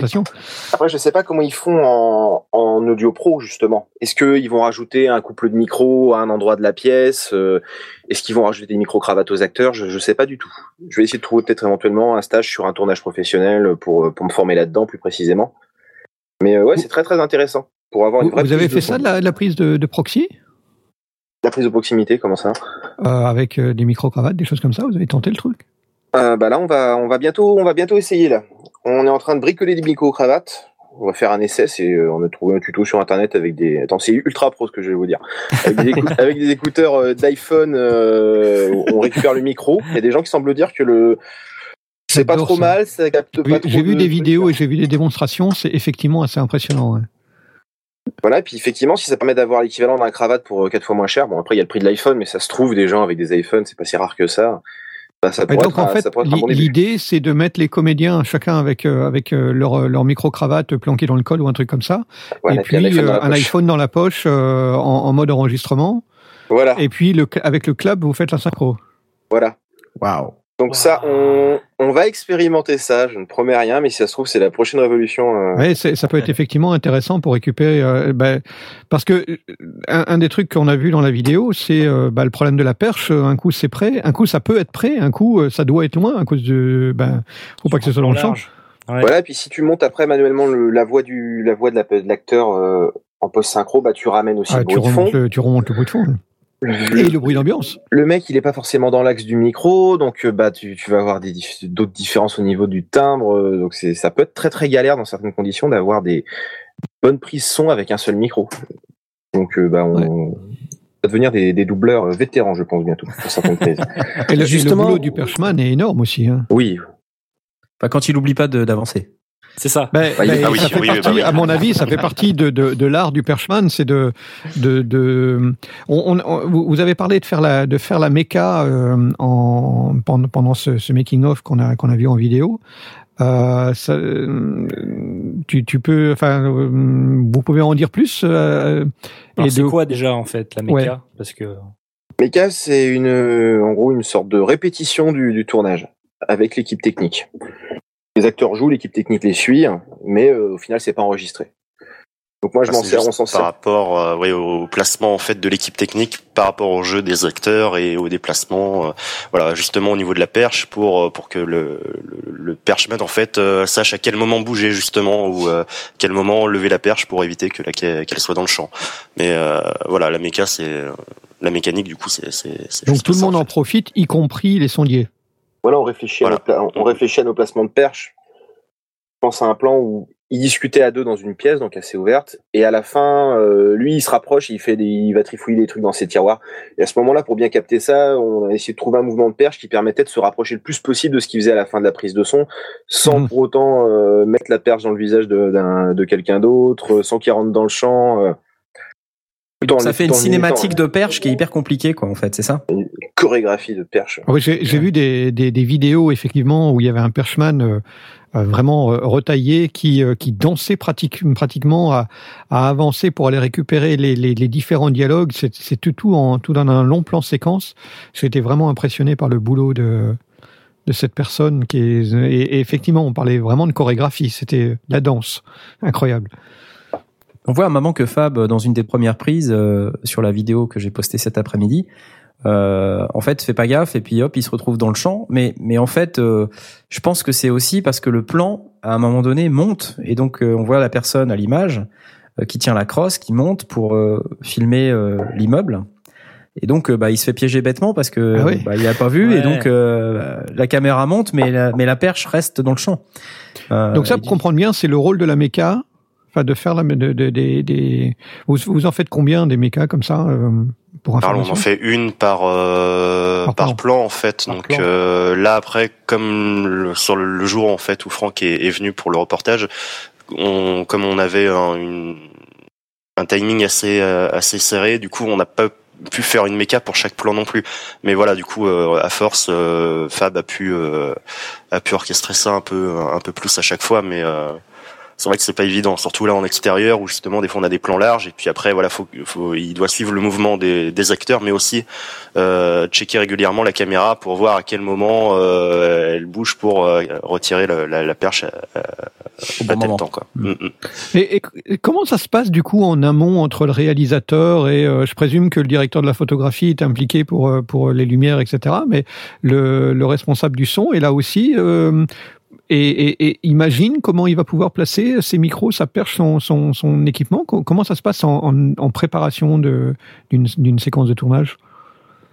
Ah, ça, du coup faut voir à Kelly oui. Oui, euh, bah, euh, je regarde, je regarde les, les caméramans, je leur demande de me montrer leur plan, enfin de me faire la répétition, comment ils vont se placer pour que avec Fabien, euh, on puisse réfléchir à comment nous on va se mettre, quel mouvement de perche on va faire afin de, de suivre l'action du mieux possible euh, en captant ce qui nous intéresse et puis sans, euh, sans les gêner et puis surtout sans que nous gêne aussi. Ok, Donc ça, oui, c'est une- mais ça c'est une réflexion qui se fait sur place, euh, in situ. Oui. Et, donc les- le, le- le cadreur vous dit, euh, bah moi je vais tourner comme ça, je vais avancer comme ça, et, et toi tu, tu, tu tires ton plan avec ça, quoi. Voilà. Après, je sais pas si ce serait pas plus intéressant aussi de le faire en, plus en amont, même dès, le, dès qu'on commence à réfléchir au plan eux-mêmes, pour s'éviter de se trouver avec des situations impossibles où tu peux juste pas placer de micro, parce que ça nous est arrivé une fois. Donc euh, généralement, on le fait au dernier moment, enfin pas au dernier moment, mais on le fait pendant qu'il s'installe, bah, on réfléchit à comment on va se placer. Donc on a, on, on a une petite demi-heure, une heure à chaque fois pour penser, au, pour penser aux positions optimales. Ok, tu, tu peux nous, nous détailler le, le coup où tu t'es retrouvé coincé? Bah, c'est le, le fameux, le fameux, comment dire, plan. Le travelling de fin, tu veux dire? Bah, il y a le, travelling de fin, il y a eu celui-là, où en plus il faisait le travelling sur, un- attention, là je vais révéler des, euh, des secrets de tournage. Ouais, il y a un spoil. Ah Mm, mm. Voilà, Ouais, spoil pas, raconte-nous, euh, Voilà. change les noms. Donc ils étaient, ils étaient sur un énorme camion pour faire leur travelling avec la caméra, et puis euh, bah, le problème c'est que bah, on entendait le bruit du moteur. Évidemment. Donc toute l'équipe a dû pousser le camion. voilà. Mais non, non, en fait, on a emprunté un fauteuil roulant dans la maison de repos, tout simplement. Et euh, voilà, du coup, le, le, le coup des roulettes euh, qu'on entend derrière, euh, c'était pas Jojo sur du parquet. Voilà. Voilà. Ah mince. Et l'autre plan, c'est le fameux plan que je vais redoubler où bah, le- l'actrice elle est prise de loin. Donc, bah, Ah oui, oui, oui, oui, ce qu'on voit dans la vidéo, ouais. Moi, je- c'est non, c'est pour en- encore autre chose. Je récupère, la- j'ai récupéré la prise, la prise de son il y a, il y a une semaine ou deux. Où, oui, il y a, il y a rien à faire pour retraiter les pistes, elles sont mortes. Donc, euh, bah, c'est un plan, c'était un plan très large sur elle, dans une pièce en plus très réverbérante où ils avaient le micro à 2 km d'elle. euh.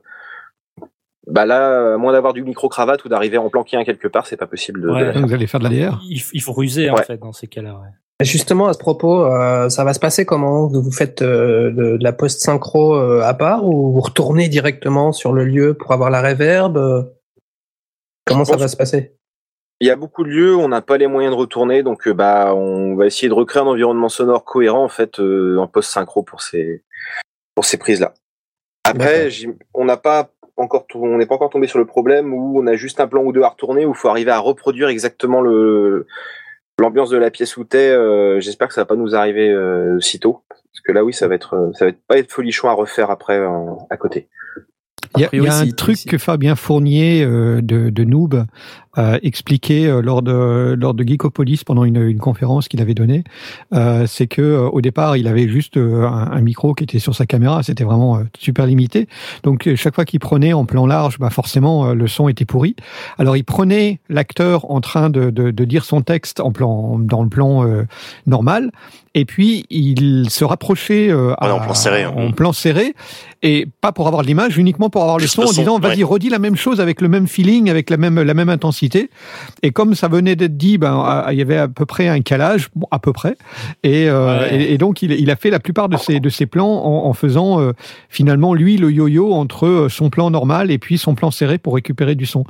Euh, ouais, c'est Ouais, ça bah, m'a pas d'être fait, euh, oui, oui, Eli a fait plus, pareil. hein. Oui, oui, Eli et Fab ont fait la même chose du coup avec la perche. C'est justement la scène en extérieur, enfin une des scènes en extérieur où Ouais. on a des champs très larges et euh, malgré un enregistrement euh, son euh, qui essaye d'être euh, d'être au mieux, du coup ils sont obligés de, re- de refaire la, la, la scène avec euh, avec juste les comédiens sans, sans les caméramans du coup pour avoir un son euh, un peu plus propre.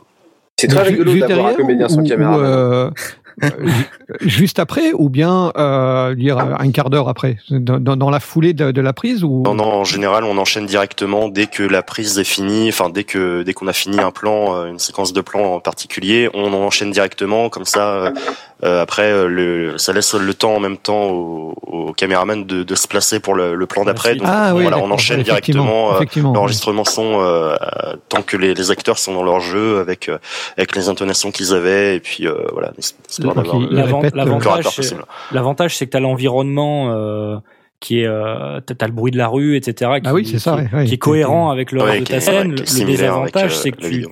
voilà, le désavantage, c'est que tu, bon, tu redoubles pas avec le- le- l'image qui aura été choisie, le plan qui aura été choisi, et du coup, il y a moyen que ce soit peut-être un peu en décalage ou quoi. Au niveau des lèvres, recaler ouais. ça, euh, Ce qu'on voyait dans la vidéo, c'est que vous le faisiez pour euh, C'était Fernand? Non, c'était un autre gars, le, le mec qui conduit la voiture. Le et mec donc, qui du conduit, coup, oui. bon, Il tu vois des non merci, ouais. Voilà, et du coup, on voit peut-être pas forcément co- comment, enfin, bien ses lèvres quand il dit non merci ou quoi. Donc du coup, euh, il y a moyen de le recaler sur un dialogue qui est peut-être un peu plus, euh, j'en sais rien, central ou important, où on voit bien euh, le. Ah, c'est tout- l'art de hein. c'est plus difficile déjà. Enfin, justement, le le faire après coup avec les images, c'est sans doute plus simple. Ah oui. Mais Ouais, tu t'achètes des problèmes parce que t'as pas l'ambiance de. Il faut récupérer l'acteur aussi. Là, sur notre format à nous, c'est pas évident. Oui. Ouais, et puis euh, lire sur une sur une piste euh, sur une piste de synchro, c'est pas c'est pas évident non plus. Hein. C'est C'est vrai qu'on pense pas au fait que peut-être les acteurs ils viennent de loin. Et du Voilà. coup, euh, ils habitent pas forcément dans le coin, donc tu peux pas les récupérer comme ça. C'est vrai que c'est pas. Justement, tiens, c'est une bonne euh, remarque parce qu'il y avait euh, des acteurs qui étaient là et qui avaient pas, ils avaient pas toute la matinée. Et donc certains se sont fait maquiller et euh, ils devaient être là et puis finalement euh, on a pris du retard, ils devaient partir bosser euh, et donc euh, bah il y a une jeune fille qui est partie. Hein, qui Oui, voilà. Enfin, et- c'était une, euh, une une une dame du coup qui était euh, là en tant que figurante, donc euh, c'était pas non plus. Elle euh, était pas importante. Non, Elle non, était pas voilà. jeune, En gros, le elle, non, non, mais voilà, elle, elle avait pas, euh, en mettant une perruque. euh. elle avait pas une participation, on va dire, euh, essentielle au, au, court métrage. Mais euh, c'est vrai que c'est dommage qu'elle qu'elle ait dû partir, parce qu'en fait, elle avait un cours juste après à donner. Euh, donc voilà, donc euh, on a eu quand même quelques petits euh, petits moments de rush pendant le, le tournage où on, Ouais. on a dû se presser. Et du coup, voilà, c'est vrai que. euh, Est-ce elle qu'elle a remboursé sa part de brioche ou pas? Euh, je ne crois pas. Non, d'ailleurs, je vais je vais la lancer là-dessus. Des poursuites. Mais euh, du du coup, en fait, euh, j'ai vu aussi que parmi les différentes prises, euh, ça se voit d'ailleurs sur la vidéo entre la, la première prise ou les deux premières prises et les dernières prises, c'est pas le même nombre de figurants. Euh, alors, et puis il y a des, des figurants qui se déplacent. Euh, par exemple, le vendeur de journaux, euh, Ouais, au début était- était à droite, ensuite Après, il est à gauche. ouais. Comment ça marche tout ça là? Qu'est-ce comment vous prenez ces décisions? Qu'est-ce que qu'est-ce qui les motive? Euh, ça, du coup, en fait, j'ai fait avec mon directeur artistique, en gros, qui euh, Henri, qui euh, qui gérait un peu euh, les, les figurants. Moi, j'étais vraiment sur euh, sur l'actrice principale, du coup, enfin pour cette euh, scène-là. Euh, et du coup, voilà, normal. Et du coup, en fait, euh, mon, mon, mon assistant en fait était euh, à gérer les figurants et au fur et à mesure des prises, on, on changeait quelques euh, quelques dispositions pour que voilà que euh, qu'on puisse avoir des des, des, des déplacements les les plus euh, harmonieux possible pour avoir vraiment une, une, scène euh, assez belle visuellement. Donc euh, voilà, on, on arrive euh, des fois à changer euh, le, le- la position des, des figurants euh, de, de base. euh, finalement, avoir justement avec des, c'est pas vraiment des mécas, mais voilà, à force de faire des prises, on voit bien où euh, ça pêche et puis euh, à d'autres niveaux où on pourrait euh, justement euh, améliorer la chose. ouais. Et ça avait des, des conséquences euh, au, ni- au niveau euh, de l'audio? Le fait de déplacer, par exemple, le, le crieur, le vendeur de journaux un peu plus loin, euh, on l'entendait peut-être moins. Du coup, il gênait moins le dialogue principal? Ce genre de Euh, choses. mm, là, non, en fait la rue était euh, tout est en pavé, donc euh, du coup le, le, le son, euh, il y, a- pas mal d'écho, donc euh, ça changeait pas énormément. Mais euh, à un moment, voilà, j'ai vu dans le making of, euh, ça m'a fait sourire, c'est que Fran- Franck avait mis Boston Globe euh, point d'interrogation. En fait, voilà, on a on a euh, mon, mon assistant euh, réel du coup qui gérait les, les figurants lui avait demandé à la base de voilà de, de, de dire le Boston Post, nana. Et en fait, bah, comme je suis un peu plus pointilleux euh, sur certains détails et puis au niveau de, de l'anachronisme et tout, enfin moi j'étais vraiment sur du coup le, le Boston Globe un peu plus tard. C'est vrai que du coup comme j'étais pas sur les figurants, j'ai tilté un peu. Et voilà, en fait, euh, à l'époque, il y avait le, le Boston Globe, le grand journal de, de, de Boston. Donc euh, voilà, on a changé ça. Et en fait, quand on a des plans où il dit euh, le Boston Post et puis finalement on a une on a le, un plan suivant qui est qui est pas mal mais là où il dit le Boston Globe et là du coup bah euh, il se dit putain le mec il a changé de journal entre temps mais euh, C'est un peu le problème. hein. C'est ce que je me disais, c'est quand t'as euh, euh, quatre figurants qui traversent le champ euh, et que t'as une bonne prise au niveau son, ben ces gens ils font du bruit dans la prise, j'imagine. Donc euh, si tu te dis je veux garder des bouts de cette prise là, ça, ça complique pas un peu les, choses là?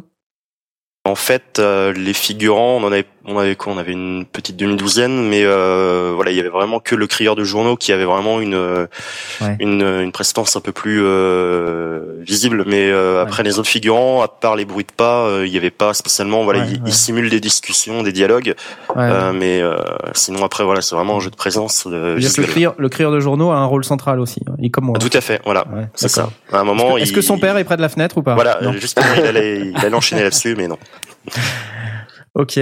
Au niveau matos, euh, comment ça se passe là, la- à la belle prise euh, Comment vous choisissez le matos euh, que vous utilisez au niveau son? Euh, à la base, euh, La bonne on réponse, c'est on écoute les sondiers, hein, mais vas-y, continue. on allait sur Audio Fanzine et puis on a regardé. Euh, non, on a, on a, on cherchait un micro, donc un micro statique pour le, Ouais. pour faire les prises de son. Dans nos budgets. Mhm. Donc à la base, moi je faisais du forcing pour prendre du modèle un petit peu plus cher, mais finalement. euh, Tu voulais quoi rappelé, au début? Bah, j'hésitais entre euh, un KM184, mais finalement, Ah, voilà. je- maintenant, Ah, bah je, ouais, maintenant voilà. non, je le, je le ferai pas parce que j'en ai, j'en ai utilisé pas mal là, pendant mes stages cet été, et puis euh, on m'en a pas dit beaucoup de bien. J'en ai ouvert un à l'intérieur pour voir que c'était quand même pas terrible niveau fabrication. Enfin, à mon point de vue, après, euh, je dis ça, euh, je vais peut-être me faire incendier. euh, et puis, euh, je sais pas, mais euh, et puis après, on est allé voir du côté des Rhodes, et puis on a réussi à trouver en occasion euh, un, un Octava MK012 Mhm. trop cher avec euh, plusieurs capsules, donc plusieurs choix de directivité. hein. Mhm. Il y a aussi un pad 20 dB, mais on s'en sert jamais, mais on, ça pourrait toujours Mm. servir un jour. Donc qui était, qui était très abordable. On l'a eu à euh, 150 euros, je crois. Puis il Mhm. s'avère euh, marcher plutôt bien. Donc finalement, c'était un, ouais, un compromis euh, prix. Plus, c'est pas un mauvais micro. Je trouve qu'il euh, il a, un Ah son non, qui est, qui est agréable. euh, il marche très très bien. Voilà, une bonne réputation. Et, et- et donc, tu dis, tu as plusieurs directivités. Et qu'est- qu'est-ce que tu as à ta disposition? J'ai cardioïde, hypercardioïde et omni. Bah, dans, la, dans la pratique, on utilise euh, quasiment que, que le cardio. Que bah, l'Omni, euh, je trouve que ça fait un son assez flou. Et puis généralement, enfin pour une prise de son, on s'en fout un petit peu de ce qui se passe au plafond du côté de l'équipe technique. Donc on essaie vraiment d'aller viser, euh, d'aller viser les comédiens et Ouais. l'action. Donc là, on prend le cardio. Hyper cardio, s'en est un petit peu servi.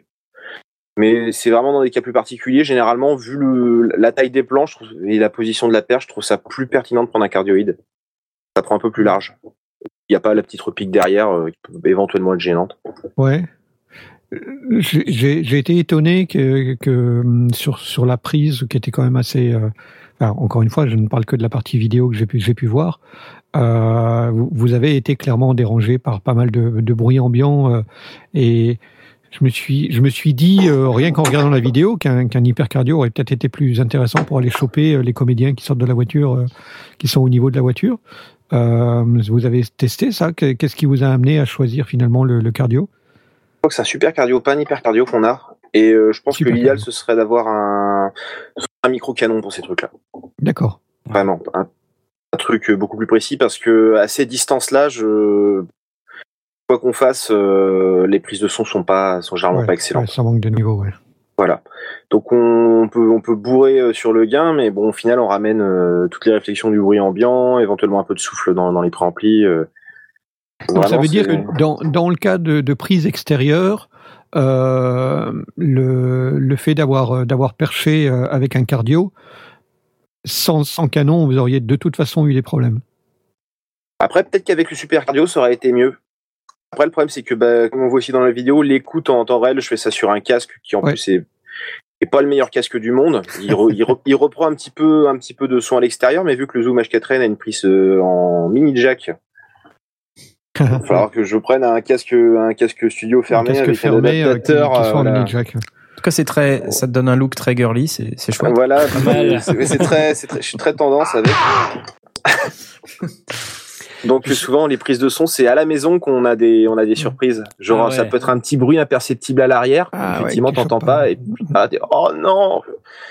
Donc Et- ça et- se corrige mais c'est dommage quoi. Donc le, le matos idéal, ça reste un, un- un bon casque fermé? Euh, Je pense oui. Il isole bien de l'extérieur. Même à terme, je me demande si en fait le, le métier que je, enfin, que je fais avec Fabien de, de chef op et puis euh, Perchman, ça peut pas être euh, fait les deux par la même personne. Comme ça, t'entends vraiment ce que tu fais. Ah, que le perchman oui. porte le casque. Ça aussi, on va faire des essais après. euh, Est-ce que tu peux tout faire à la fois, tenir ta perche, et puis si tu as une modification de niveau à faire en dernière seconde, la faire euh, On va, on va expérimenter dans les, dans les mois qui vont venir. Mhm. L'idéal serait peut-être d'avoir même plusieurs perchman. Après, euh, pour ce qui est de la, de la synchronisation des prises sont ensemble aussi, ça va peut-être présenter des, des problèmes. Je vais essayer de me renseigner sur le sujet plus, plus précisément, parce qu'on est beaucoup dans une période d'expérimentation. là. Je vais dire une bêtise, mais euh, juste un doubleur de prise mini jack euh, et mettre un deuxième casque euh, pour le Perchman, euh, ça pourrait déjà euh, être un premier, un premier truc. Ça lui oui, permettrait d'entendre ce qu'il fait. pour pas pour pas arracher le truc. On l'avait fait. à une époque. Et effectivement, avoir les déjà qu'on est à moitié des siamois avec la perche et le câble, avec Mhm. en plus euh, deux mini jacks qui sortent vers deux têtes. Chaque fois, c'était c'était assez comique pour les gens autour, mais euh, il y en a eu quelques soucis du ah tu vas trop vite, tu tires sur le casque, ah t'as débranché mon euh, Ah ouais. mon bordel. euh, Ouais. Finalement, on est parti sur cette optique-là. Et le mec qui écoute, il fait qu'écouter, et puis il donne des conseils à l'autre, il lui donne, de, on donne son retour, il, il le guide. Et l'autre, il se concentre que sur, euh, que sur la perche. Après, peut-être, je pense qu'avec l'expérience, on va pouvoir euh, finalement devenir plus, plus polyvalent chacun.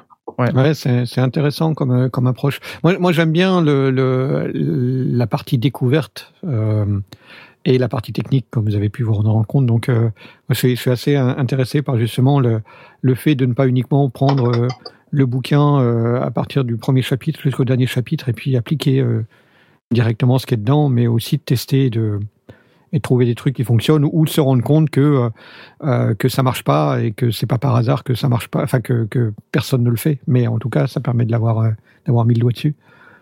Euh, donc je suis assez sensible à, à l'expérimentation.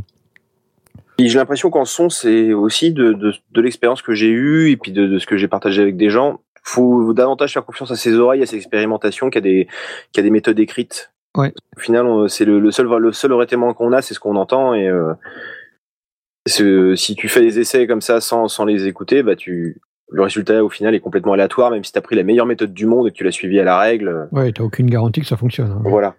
Bon, on, a, on a beaucoup de ces exemples en home studio, par exemple, où Ouais. euh, les gens veulent tous s'acheter des micros statiques, mais ils n'ont pas l'environnement euh, autour d'eux pour, pour le faire sonner correctement. Donc, euh, font face à des problèmes euh, de son de pièce, de, ils ont des problèmes supplé- supplémentaires. d'autres types de problèmes qui, qui sont euh, directement liés au choix de micro euh, qu'ils ont fait, même si euh, quand on regarde Buy the Book, euh, oui, c'était le bon choix à faire, mais euh, sauf qu'il fallait lire les chapitres suivants où il y avait écrit qu'il fallait traiter l'environnement acoustique. Mm. Euh, donc, euh, moi, je pense, on a souvent parlé de la créativité et de la contrainte euh, dans cette émission, et le budget serré, c'est c'est une de ces contraintes qui, à mon avis, favorise une créativité euh, sans limite. Euh, et ça, j'en ai parlé un petit peu avec Fernand euh, sur les lieux du tournage, et puis il m'expliquait, euh, enfin toutes les bidouilles euh, et tout ce qu'il faisait sur le make-up. Euh, donc ça n'a rien à voir, très mais, bon en plus. mais, euh, mais c'est c'est assez hallucinant quoi. Le gars avec euh, trois trucs, euh, enfin il arrive à, à produire des des make-up qui sont hyper convaincants. Euh, donc je sais pas, il a fait il a fait la statue de Cthulhu là, je l'ai pas vu, mais il paraît que c'est un truc super. Oui, il, bien, a passé, euh, oui, il a passé une soixantaine d'heures dessus. Euh, J'ai cru qu'il avait acheté, moi, à la base. Non, non, ouais, mais ouais, ouais, comme il est pareil, il est, il est très pointilleux. Il a passé vraiment un nombre d'heures de hallucinant dessus et euh, il en dormait plus euh, à la fin. Comme on avait vraiment besoin de la statuette pour le pour euh, le, le- le premier jour de tournage, et il il l'a fini en fait euh, quatre heures avant euh, en, euh, en pleine nuit, quoi. Donc euh, voilà, petit rush, mais ouais, non, non. Et Pour ceux qui veulent les trésors de Fernand, euh, pour un autre truc qu'on qu'on est en train de monter, là, notre web série, il a fait un, un maquillage de cadavre avec un masque pour notre notre euh, l'assistant réel que t'avais David. Il avait son masque en plâtre de plusieurs kilos qu'il met- qu'il a mis des heures à faire sur la gueule avec des asticots et le résultat est assez saisissant. Et vous voyez ça, c'est très très doué le Fernand. ouais. Ouais, Et donc, il tout utilise ça pour, pas mal euh, de, de pâte à pizza aussi. Mais, Oui, euh, de pâte à pizza Oui, c'est Ouais. vrai. Oui, Alors oui. ça, il m'en, rabâche un, un paquet de fois de sa pâte à pizza et de, euh, de son tapioca. Voilà, avec du tapioca, il fait, il fait un truc de, de ouf. Mais tu vois, c'est ça, c'est la, la, la contrainte euh, budgétaire, elle est tellement forte euh, que ça lui permet d'être hyper créatif et euh, avec trois bouts de ficelle de faire des super trucs. Et je pense qu'en son, on a la même la même chose. Donc quand j'entends que vous allez faire des tests avec des micros d'iPhone, tout ça, moi ça me fait ça me fait halluciner. Mais en même temps, je pense que c'est vraiment un super truc quand on est amateur et, et qu'on veut vraiment arriver à faire quelque chose qui sonne à peu près. Il faut il faut essayer des trucs quoi. Et, Faut euh, pas avoir peur. Faut pas avoir peur. Oui, il faut pas avoir peur. Non, de toute façon, faut euh, trouver Faut pas se dire ça non, ça, ça se fait pas dans le milieu, donc on va pas le faire. Si, il faut le faire. Si vous estimez que c'est une bonne idée, ouais. Je pense Bah, ceux, en fait, dans le milieu, ils sont, ils sont un peu en marge. hein. Ils sont vraiment dans leur truc à eux. Ils, Professionnels vraiment sur le tas. Voilà. Non, non, mais voilà, ils apprennent sur le tas, mais ils font un travail de, un travail de ouf et, euh, et non, non, ils travaillent bien, bien le truc, mais euh, ouais, c'est vrai que c'est, c'est pas évident, quoi. En tout cas, je, enfin, moi je trouve ça important qu'on montre qu'il y y a des gens qui, voilà, qui font des prises de son sur court métrage avec un zoom H4n euh, dont on parle assez régulièrement, qui est quand même assez abordable, avec ce micro-là, le, le Octava, qui est pas non plus a priori ultra cher. Enfin, c'est bien de montrer qu'on a le droit de faire ça, quoi. On, on peut faire comme ça avec, avec du matériel qui est pas non, non plus euh, catégorisé Pour l'instant, professionnel. Pour l'instant, on dit qu'on a le droit. On n'a pas encore écouté le résultat. Alors, c'est c'est- c'est ça qui est, c'est- c'est- Ce c'est- serait on va peut-être ça qui va être intéressant. Alors pour ceux qui s'attendaient à être rassurés, euh, pas tout de suite. hein. Alors, bah, Romain, justement, ça c'est la question qui tue. Mais alors, ça sort quand? Alors logiquement, on devrait euh, pouvoir sortir le, le film, enfin le diffuser euh, pour la fin du mois. Normalement pour la fin Ah du ouais, mois. non mais c'est super Une rapide. blague. Ah ouais, mais on, Ouais. ah ouais, on essaye de faire ça très rapidement. hein. Donc euh, voilà, donc on enchaîne le, le pilote de la série euh, à la fin du mois, donc avec euh, la, la première partie du, du pilote, donc le, le court métrage, et puis après une, une seconde partie où là on explique un peu euh, le concept de du, de- du jeu de rôle de l'appel de Cthulhu et de présenter l'univers de Lovecraft. Et, euh, et voilà, mais après on va, enfin avant du coup le, le- le- la fin du mois, on va essayer de faire une, une petite diffusion, euh, petite avant-première euh, avec euh, avec toute l'équipe. Oh là là, trop génial. Mais c'est hyper rapide en fait. Enfin, N'allez pas trop vite non plus, quoi. Enfin, prenez votre temps. Non, non, non, bah oui, mais après voilà, c'est que euh, on a on a vraiment un timing serré en fait de base euh, par rapport à la série. Enfin, on s'est on s'est imposé vraiment des, des limites. Sinon après euh, ça allait ça allait s'éterniser un peu, mais mais du coup là, on, comme on est on a un paquet déjà à travailler sur le, la post prod, on risque fortement d'être dans les temps. On s'est dit ça dans la belle prise, il faut des deadlines en fait. Sinon, Ah ouais. euh, sinon Ouais. en fait tu t'éparpilles, tu finis jamais rien et puis bah au final. euh, C'est bah, marrant ça comme discussion. Ah oui, c'est- Tout- faut tout On a les mêmes. hein. ouais. faut faut savoir qu'à la belle prise là, ils ont euh, ils ont quoi trois quatre projets encore en post prod en cours. On a un clip, Voilà. euh, on a plusieurs épisodes d'une web série. Euh, et puis là, euh, on va commencer un tournage bientôt aussi, un autre. Voilà, en Mais fait, ça avance. c'est, oui, ça, là, ça avance un peu, mais euh, voilà, comme c'est plus des mecs de terrain, le, voilà, la plupart, euh, pff, la post prod, c'est, c'est assez pénible, c'est un peu la même chose, donc euh, Ouais. ça, c'est un peu laborieux. Mais euh, moi, je, je prends mon pied à faire de la post prod, donc c'est pour ça que euh, je, je traite là-dessus sur le sur le projet, mais, euh, Je mais non, la belle prise, il, il rame un peu sur ce niveau-là. merci. Hein Coup de couteau Alors, dans le dos là. Puisqu'on est terrain et euh, on parlait un petit peu du, du H4N, donc là c'est pareil, le H4N c'est un, un choix délibéré ou c'est parce que euh, c'était le seul matos euh, qui répondait à vos critères? Là j'ai vu qu'il y en avait trois, dont un dont avec l'écran pété. Ah, je lâche traîne de post-prod. Bah, moi, j'avoue que j'ai pas participé à ce choix-là, en fait. Euh, comme je vous l'ai dit, j'étais, je m'étais ramené sur le tournage pour remplacer quelqu'un aussi, parce que j'avais de nouveau le temps de me consacrer à l'association. Et puis, euh, on m'a dit, bah, voilà, là, il y a ton, il y a ton micro, donc l'Octava, donc c'est celui que j'avais choisi avec, euh, avec Mathias. Et, euh, là, t'as un H4N, donc j'ai dû apprendre dans la foulée à utiliser le H4N, Mhm. qui est euh, un peu spécial, je trouve, d'un point de vue ergonomie, euh, mais, euh, mais ça marche bien. Je suis quand même étonné. C'est vrai que ça a une bonne réputation de très bon matériel à- avec un, un excellent rapport qualité-prix, puis je suis pas déçu pour l'instant.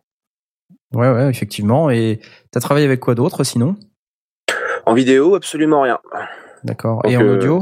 Et en audio? En audio, En bah, général? euh, Sur des petits enregistreurs comme ça, t'as as une expérience sur d'autres. Moi, j'ai ma super Focusrite Scarlett euh, de ZI2. Et sinon, en Presta, euh, moi, c'est majoritairement c'est de la X32 Behringer euh, ou de la dernière fois c'est une Crest, une XR20. Ouais, sur les Quoi, de la concerts que tu sonorises, hein, c'est ça? Voilà, de la 01V. Euh, Mhm. Parce qu'on n'a toujours pas voulu me donner une Soundcraft VI6. On demande à chaque fois, mais euh, non. Ça viendra, ça viendra. Ça viendra un jour. Oui. On pourra te réinviter pour euh, une émission sur le live. On en a déjà fait une, mais on pourrait peut-être en refaire une deuxième du coup. Ah ouais. Ouais, je pense qu'il y a énormément de gens plus compétents que moi pour ça. hein. Très bien. Alors on, on note qu'on ne t'invite pas parce que tu- Voilà. il y a énormément de gens beaucoup plus compétents. Beaucoup plus compétents que moi, voilà. Le, une, une, une question euh, synchro. euh, Vous avez, vous travaillez au clap. euh, Est-ce que ça t'a dérangé? Est-ce que comment voilà comment comment tu poses ça? Plutôt qu'un Euh, truc euh, synchronisé avec une horloge Je vais laisser clap, Romain parler de ça, ouais. euh, Avec le clap, non, c'est vraiment euh, au niveau de la fréquence, on le distingue bien pour faire le raccord vraiment avec euh, avec l'audio et, et l'image, mais euh, après, comme j'ai eu une personne de de, de l'école du cinéma qui a vraiment une une éducation euh, très euh, très académique euh, là-dessus, où le, le le raccord en fait son image le, le font vraiment en fonction de l'image. Donc dès que dès que enfin ils font du image par image où on voit le clap qui, qui se referme, là ils raccordent en fait la fréquence de, de euh, Mhm. audio avec euh, à ce niveau-là. Euh, moi je suis un peu plus pointilleux parce que enfin faut avoir l'oreille euh, des fois et puis même l'image par image des fois ça ça traîne un peu. Donc euh, moi je, je prends en fait la- la- l'audio aussi de la caméra. Et là je, je fais vraiment euh, du, du la fréquence sur fréquence euh, euh, exact quoi au milieu. Tu synchronise à Après. partir du. du Non, après, il y a le temps que le son arrive au micro hein, par rapport à l'image aussi. Ouais, Oui, ouais, aussi, Tout ouais. à fait. ouais. Oui. Mais euh, Le micro non, est loin. Oui, oui, le micro est loin, mais après euh, le, le, le raccord est, est plutôt un peu plus propre, moi je trouve personnellement, mais euh, mais non, non, sinon oui, au clap, entièrement clap. Et, et du coup, euh, donc on parlait de, de clap et de et de synchro euh, en termes de fréquence d'échantillonnage et tout ça, euh, nombre d'images secondes. Comment vous gérez toutes ces problématiques? C'est c'est quoi les réglages euh, pour votre MP3, court-métrage 88 MP3? euh, bits. Non, non, non, non, non, non. Non, non, on est en WAV. Euh, Tu m'as fait 24 peur, là. bits. WAV. On est en WAV, 24 bits et 48 000 échantillons par seconde. Ok. D'accord. Alors Parfait. ouais. comme ça, c'est ça, ça permet de- d'être euh, d'être plus. euh, Enfin, le 48K en fait est très utilisé euh, en cinéma. vidéo. Euh, parce que ça, est-ce que ça correspond euh, derrière à un choix d'image particulier ou est-ce que c'est euh, juste par défaut parce qu'on fait toujours comme ça? Euh, bah moi, je serais plutôt partant de prendre toujours des fréquences d'échantillonnage toujours plus hautes, euh, Mhm. toujours plus de bitrate, mais dans la pratique, le, le H4n, déjà, je prends pas qu'il prend pas en compte le 96, et puis même euh, à l'oreille, pour ce qu'on fait en tournage euh, entre 48 et 96, euh, sur notre matériel, en tout cas, je Mhm. pas sûr qu'il y ait d'énormes Ouais. différences. Ok. Et Romain, donc en, en termes d'image, j'imagine que la belle prise t'a conseillé en, en termes de, enfin pas de matos parce qu'ils ont leur matos, mais ils filment comment? Qu'est-ce que tu récupères en, en fin de compte comme type de, de vidéo? Euh, alors là, c'est doit être 25 très, oui, on est on est vraiment sur un truc euh, assez rapide finalement, et puis en termes de, de format, euh, on est sur du MOV, donc euh, du point MOV, donc euh, ouais, non le c'est quoi C'est du je 24, du 25, du 30 images secondes tu, Bah, tu sais pas du 25. De mémoire, il me semble que c'est du 30, mais euh, faudrait que je leur demande. Parce que là, euh, moi, je, je, je suis pas un spécialiste de, de à ce Ouais. niveau-là, mais euh, C'était avec un. Vous avez filmé avec un Canon un, un 600D. Un 600D, euh, ouais. c'est- Un 600 600D, ouais. Non, non, Ouais, ça c'est du ça. 25 images Non, secondes. non, il n'y a pas de 30 images secondes sur le. non, bah non, c'est du 25 alors. Vous n'êtes pas que son lit. Hein. Ah bah non. Non, non, mais Ah. après, après les, euh, il peut y avoir des, il peut y avoir des, des choix euh, qui sont faits euh, en termes de nombre d'images secondes pour euh, pour euh, avoir un look plus cinéma. Je pense notamment aux 24 images secondes, euh, qui est qui est vraiment beaucoup plus typé Cinoche quoi. Mm. Euh, que le bizarrement que le 25 je sais pas pourquoi mais c'est vrai que le 24 euh, a plus ce look cinéma pour les mouvements rapides, ça saccade pas. Je, Ouais, je sais pas du c'est- tout comment ça C'est aussi fonctionne. une question Ouais, de- ouais, c'est de, ça. de ra- Mm. de- de rapidité de de- Ouais. d'ouverture et, et de ce qui va derrière. Mais le, le ouais, typiquement en vidéo, on est en 25 ou en 29,97, euh, c'est pas 30.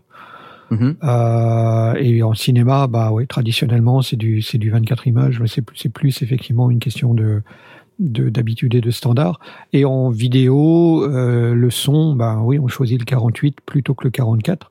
Le 44.1 euh, est le standard qui est euh, euh, traditionnellement dédié au CD, puisque c'est le format utilisé par le Mhm. CD, alors que euh, le DVD avait été défini comme étant en 48.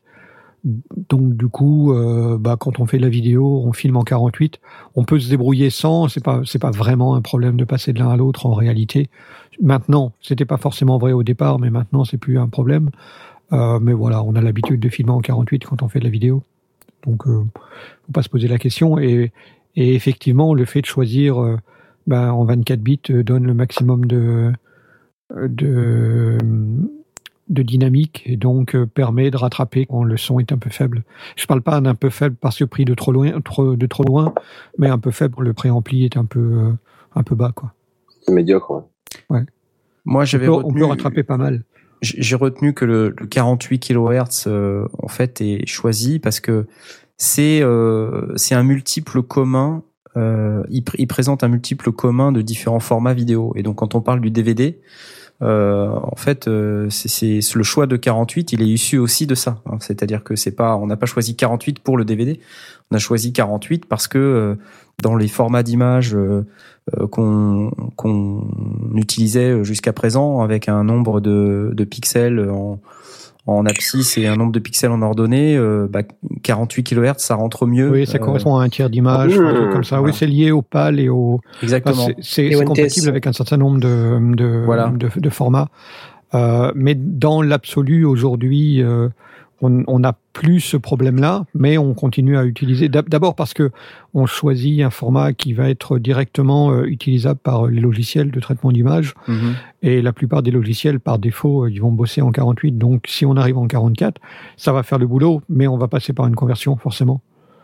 Mm. Alors, c'est pas la conversion la plus compliquée du monde, c'est pas très très grave de, de, de le faire, mais bon, bah, autant directement offrir le, Faire un petit ce, peu. quoi. ce que le logiciel va, va attendre de manière naturelle, parce que traditionnellement, depuis la télévision, finalement, euh, on a utilisé le, un format qui est lié à...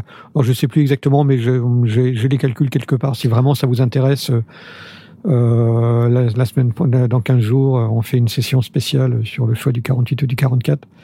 Non, je blague. Quoi Ah, blague, est-ce qu'on va parler de l'EBU motive. R128 ou pas On ne parlera pas de Est-ce qu'on va de parler de l'EBU R128. R128 Non, non, Euh, non, mais euh, voilà, le- euh, en gros, et sans se casser les pieds, on peut aller chercher les, les raisons historiques qui vont derrière, mais en gros, en vidéo, on travaille en 48, et Voilà. c'est tout. Nous ne parlerons pas de l'EBU R128. Et le BUR 128 est un format de diffusion, c'est un format de prise de son, non puisque vous voulez tout savoir. Qu'est-ce que l'EBU R128 Blast, tu as 12 secondes. Votre père est près de la fenêtre. Donc, euh, ne Euh. parlons pas de le BUR 128, euh, restons euh, en 44 et, et en 24 bits, ça c'est ça c'est bien effectivement, et pas en pas en MP3 parce que là, ça m'a titillé un peu les oreilles. Oui, oui, oui. Ouais, Quel blagueur c'est Ellie on a Ah eu là là. peur un petit On a- moment. On a failli le kicker là de, de Mumble là. T'es viré Hop Oh. Euh, Ouais, donc... Euh, sinon, euh, bah, euh, bah, excuse-moi, je te- je t'interromps. euh, Oui. Sinon, tu te balades avec 50 piles dans les poches, euh, des, des cartes SD. euh, ça bouffe combien euh, Combien tu consommes par, par jour de tournage? En carte SD, c'est pas un problème. faut juste euh, pouvoir les formater quoi en fait. Ah lol Lol lol Oh, oh, oh, oh. Allez, allez.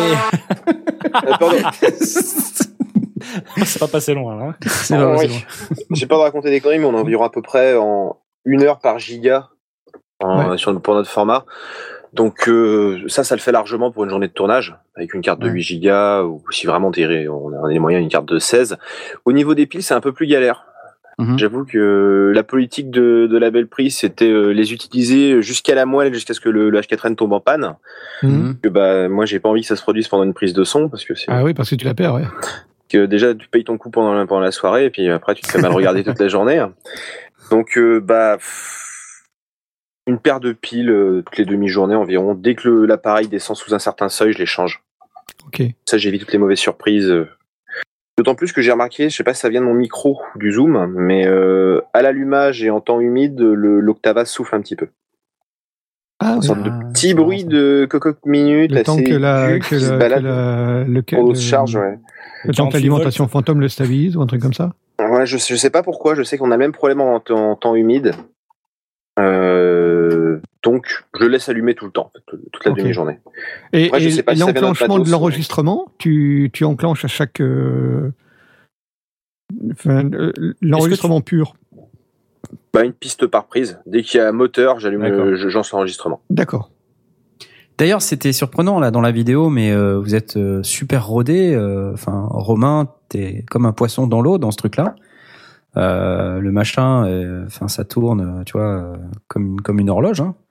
Donc, euh, hop, ça commence par euh, silence plateau, puis on entend euh, trois quatre mecs qui répètent silence plateau, silence plateau. Vois Après, euh, je sais plus ce que tu dis. Moteur. Tu dis moteur. euh, Oui, ça oui, je demande euh, le, le moteur euh, euh. J'attends le retour moteur image et le, euh, le, le moteur son, et puis là, du coup, après, euh, là, je lance le, le top Action. pour, pour les acteurs. Ouais. Ah, il manquait le mot. euh, c'est ça qui nous manquait à la musique Messo. C'était le, le moteur, euh, le moteur. du son aussi, Ouais, pour exact. vérifier que j'avais bien enclenché l'enregistreur. C'est Ouais, clair. Blast. Oui. Moteur. Arrêtez, ça m'est arrivé deux fois sur avec le trois moteur jours. son, nous. hein. Oui, oui, oui. Le moteur- Ah ouais Ah bah j'ai pas enregistré. Ah oui. C'est Ah, dommage, parce zut. que c'était très bien, mais Ah, les boules. Ouais. Ou alors des fois les, les caméramans au lieu de filmer, bah ils prennent des photos et là du coup on obligé de refaire. Donc des fois c'est un peu, oui j'ai eu des, des petites surprises comme ça, donc euh, c'est pas c'est pas trop grave. Mais très belle photo. Très Voilà. belle photo de, du début de la clap. prise. ouais non non mais voilà c'est le début de la clap, prise. ouais. Après il rattrape rapidement, mais euh, Ah, c'est génial. J'avais une question là par rapport au micro que vous avez utilisé. Alors, je, connais pas bien le produit, mais je vois au début quand vous préparez, vous mettez la capsule dans une espèce de boule. Enfin, ça vient Ah, avec ricotte, ça ou euh, enfin pas la ricotte, mais vous mettez la capsule c'est dans une de... une, cage de Ouais. normalement de chez Ricotte ou, ou d'ailleurs, mais euh, c'est une cage. ouais. On l'a acheté, on l'a acheté à côté, oui. Sinon, bah, prise devant, enfin prise, prise devant, prise en extérieur, euh, premier coup de vent brrr, dans le micro, euh, même. euh, T'apprends tout de suite. hein. là du coup Oui, le voilà. chat mort en fait à rajouter dessus. Bah, la ricotte au- au-dessus, euh, oui, avec le en poil de en poil de mammouth là, ok, mais le, c'est ouais, c'est vraiment la partie où vous mettez la capsule dans une espèce de boule là. Ouais, la, la, Euh, la cage sert déjà ouais. d'antivent pour des, pour des vents très légers et pour les mouvements de perche. Euh, et euh, si, euh, si tu commences à avoir un vent établi, tu, tu poses la ricotte en plus. Et ça, ça, ça s'appelle comment en fait, comme enfin comme type de... Euh, en français, je Un crois que micro, ça s'appelle un une micro. cage. Je t'explique, c'est un micro. En français, je crois que ça s'appelle une cage. Voilà, donc je, m'en vais, ça va être plus simple. Hein. On va faire comme ça. on lui a toujours pas trouvé de nom définitif à ce truc-là. On- D'accord. On sait de quoi La on parle. boule. Voilà. On appelle ça la grosse boule. euh, Moi, je sais que je m'en sers aussi après. Je sais pas si j'ai raison ou pas. euh, pareil pour les prises de voix de proximité. Ouais. En moitié, en moitié euh, Ça peut aider pour les pop éventuellement. Comme les ouais. Ouais, être protéger, pour pro- protéger aussi un petit peu le micro, encore une fois, de l'humidité. Quand des gens doivent parler dedans. Ouais. Je suis très soigné avec mon micro. Donc, en général, j'ai tendance à le mettre, euh, à le mettre plus ou moins par défaut dessus maintenant. Je sais Ouais, pas mais chiant à j'ai- J'ai mettre. euh, j'ai vu des, des, des gens qui, de toute façon, le mettaient systématiquement, mettaient pas forcément le, la fourrure autour, mais euh, ils mettaient Oui. au moins la cage. Euh, effectivement, et euh, pour des perchistes, souvent ils mettent de toute façon la cage parce que ceux qui bougent beaucoup et qui vont chercher, euh, enfin qui bougent la perche pour aller chercher un son, bah ça crée, Ah. bah, ils créent eux-mêmes une- un souffle et donc euh, du coup euh, ils utilisent la cage pour ça. Euh, D'ailleurs, je vais retrouver euh, dans les minutes qui viennent une, une vidéo que j'ai trouvée euh, vraiment intéressante qui compare l'usage du micro direct, du micro dans sa cage et du micro avec le chat mort en plus. Je vous passe ça derrière. Je, je, Ouais. je pense pas que ça, que ça dénature particulièrement le son, la ricotte. J'attends de voir les il y a- tests, Il mais- y, a des- il y a des nuances dans, dans, Dans les les aigus. peut-être, ouais. Et le- Ouais, et les aigus, l'usage de, la ricotte en, en poil aussi euh, change le, enfin absorbe une partie des aigus. Ouais, mais le, le bon, c'est tellement pratique. Enfin, ça t'évite. Ah oui, oui, c'est- indispensable. euh, on, on ouais. peut pas s'en passer. Mais ça, le, le fait de prendre tout avec la cage euh, aide aussi à, à lisser la, la, la prise pour que euh, même s'il y a une nuance, bah, la nuance elle fait partie de la prise elle-même. Donc euh, c'est un compromis qu'on faire. voilà. Voilà, exactement. ouais. Tu détimbres un peu, mais tu détimbres de la même manière partout. Voilà. C'est ça, ouais. Et euh, question euh, perchiste là, euh, donc il faut un mec assez grand. Moi, je, par exemple, je pourrais pas être perchman. Monsieur, Voilà, moi, je- monsieur- Voilà, Je suis content, je suis d'avoir Fabien perche. parce qu'il y a plein de plans. Moi, avec mes petits bras, c'est pas facile. quoi. Mhm. donc lui, il est, il est perchiste, il est, il est débutant ou il est, euh, il est comme, enfin, je sais pas. Est-ce que Il est amateur, amateur débutant, mais très motivé. Donc euh, il a Change la donne. là, je suis en train, je suis en train de, bah, de, à De le lui, former. à d'autres- à d'autres gens d'Abel Prise, voilà, de lui former, de lui apprendre bah, les, Mhm. les, les bases du matériel, de- des théories, euh, des théories sonores. Comme ça, à terme, on pourra tous les deux faire tout. Mhm. Bah, c'est de, ce qu'on fait dans la belle prise, on essaie de former tout le monde à peu près à tout, enfin en tout cas à tout ce qui les intéresse. C'est aussi l'intérêt d'avoir une structure comme ça. Ouais. Il n'y a pas vraiment de poste défini, tout le monde peut faire ce qu'il veut à condition de- d'y consacrer assez d'énergie et puis d'aller chercher des informations. D'être qu'il assez motivé, euh, tout ça. ouais. Voilà. C'est important aussi. hein. Et euh, tu sais, on a euh, dans notre équipe donc euh, Blast hein, qui, est, qui, est, qui est là là et qui. Non, non, je suis pas là. Si si. Euh, alors lui, il a une particularité. Quand il va quelque part, il se balade avec euh, un camion ben de, de matos. Donc euh, Alors, à tel point qu'à un moment donné, euh, c'est ça ouais. À un moment donné, tu lui dis euh, ah là là, si on avait un écran 14 pouces, ça serait bien. Ah, j'ai ça dans le coffre. Voilà. C'est vrai, c'est vrai, ça m'est arrivé. Donc il a, il a toutes sortes de trucs, des câbles, des micros, des adaptateurs. euh, donc c'est un peu le lifesaver euh, de toutes les situations euh, audio euh, que tu pourrais rencontrer euh, dans la nature. Est-ce que de, de votre côté, à la belle prise, ou toi directement, Ellie, tu, tu as ce genre de, de choses également? Est-ce que tu peux partager avec nous si tu as des, des petits trucs ou des choses qui t'ont paru utiles et qui t'ont sauvé la vie une fois ou deux ou plus? Pour sauver la vie, un couteau et une bouteille d'eau, c'est mal. Et euh, si- sinon, euh, des pieds de micro, ça peut servir, je trouve, en tournage amateur. Ah ouais Ça peut être Ah assez utile, ouais. Bah là, euh, par exemple, on a eu un enregistrement de voix off à faire à la fin. C'est vrai qu'une perche pour une voix off, c'est pas terrible. Puis il met son beau pied de micro, il est content. Pour euh, certaines prises aussi, on va peut-être s'en servir. Quand vraiment c'est un truc statique avec un plan fixe, plutôt qu'avoir éventuellement des mouvements de perche, tu mets bien le micro sur son pied, t'es tranquille. Euh, bah, plein de câbles, y compris des câbles de rechange, essayer d'avoir à peu près tout en double. Nous, on a plusieurs zooms. On, on va essayer d'investir dans un autre micro. On va peut-être prendre un Rode NT. NT1, je pense. Ouais. Histoire de pouvoir parer à n'importe quelle panne de matériel. euh, parce que ça peut toujours arriver, une module qui casse. Euh, ça peut arriver une fois pendant un concert. Il y a euh, le- la, la module du kick qui est, ton- qui est tombée en panne pendant le live. Hmm. Moi, J'étais bien content d'en avoir un saut à côté de moi. Et Tu, sinon, bah tu non. viens avec toutes les capsules quand tu viens sur un tournage? Ouais, on a toujours tout. En fait, euh, on est super équipé, donc euh, tout le matériel son tient dans un sac Carrefour. D'accord. Et ça peut pas être un sac Leclerc? Ah bah, on n'a pas essayé, mais je me méfie un petit peu. C'est pas de la très bonne fabrication. Donc, euh, ouais, puis euh, je pense que vous me reposerez la même question dans un an ou deux. J'aurai sans doute plein de trucs à vous, à vous dire en plus. D'accord. Mais là, pour l'instant, euh, on a on n'a jamais trop manqué de quoi que ce soit, à part évidemment de quantité de matériel. euh, Mais ça viendra. Faut avoir, vaut mieux avoir trop que pas assez justement Ah pour bah, éviter oui. d'avoir de, de, de mauvaises surprises une fois sur le, ce que je le dis, bah, plateau surtout, et puis de ma euh, gueule. ah bah Mais non, on se fout pas de ta gueule, mais euh, Ouais, s'il faut trois roads et un camion. euh, mais euh, mais voilà, bon, t'étais t'étais pas obligé de venir avec euh, ces quatre paires d'enceintes, ça ne servait à rien. Bon, d'accord. Non mais à la, à la musique Messeux, c'était ridicule. Il est venu avec un gros break euh, Mercedes là et c'était plein de trucs. Euh, Et puis Asmot, l'after. euh, lui il est arrivé et puis bah lui il avait que des bières dans son camion. Donc euh, ah bah oui. ça en dit long quand même sur la question, tu vois. voilà, on va faire la pause. Hein, ce- Ouais. On va s'expliquer. Hein Sur ces bonnes paroles, nous vous proposons à nouveau une petite pause. Elle va être courte, euh, environ 3 minutes 40. Et euh, je vous propose d'écouter un titre euh, de Jasmine Jordan, euh, de son album euh, Time Travel. C'est un EP, hein, donc, euh, et, et la track s'appelle Possibilities. J'ai bien aimé, j'ai trouvé ça sur Jamendo. Euh, donc voilà, je vous partage cette magnifique artiste. On se retrouve tout de suite après ça. Ciao, ciao.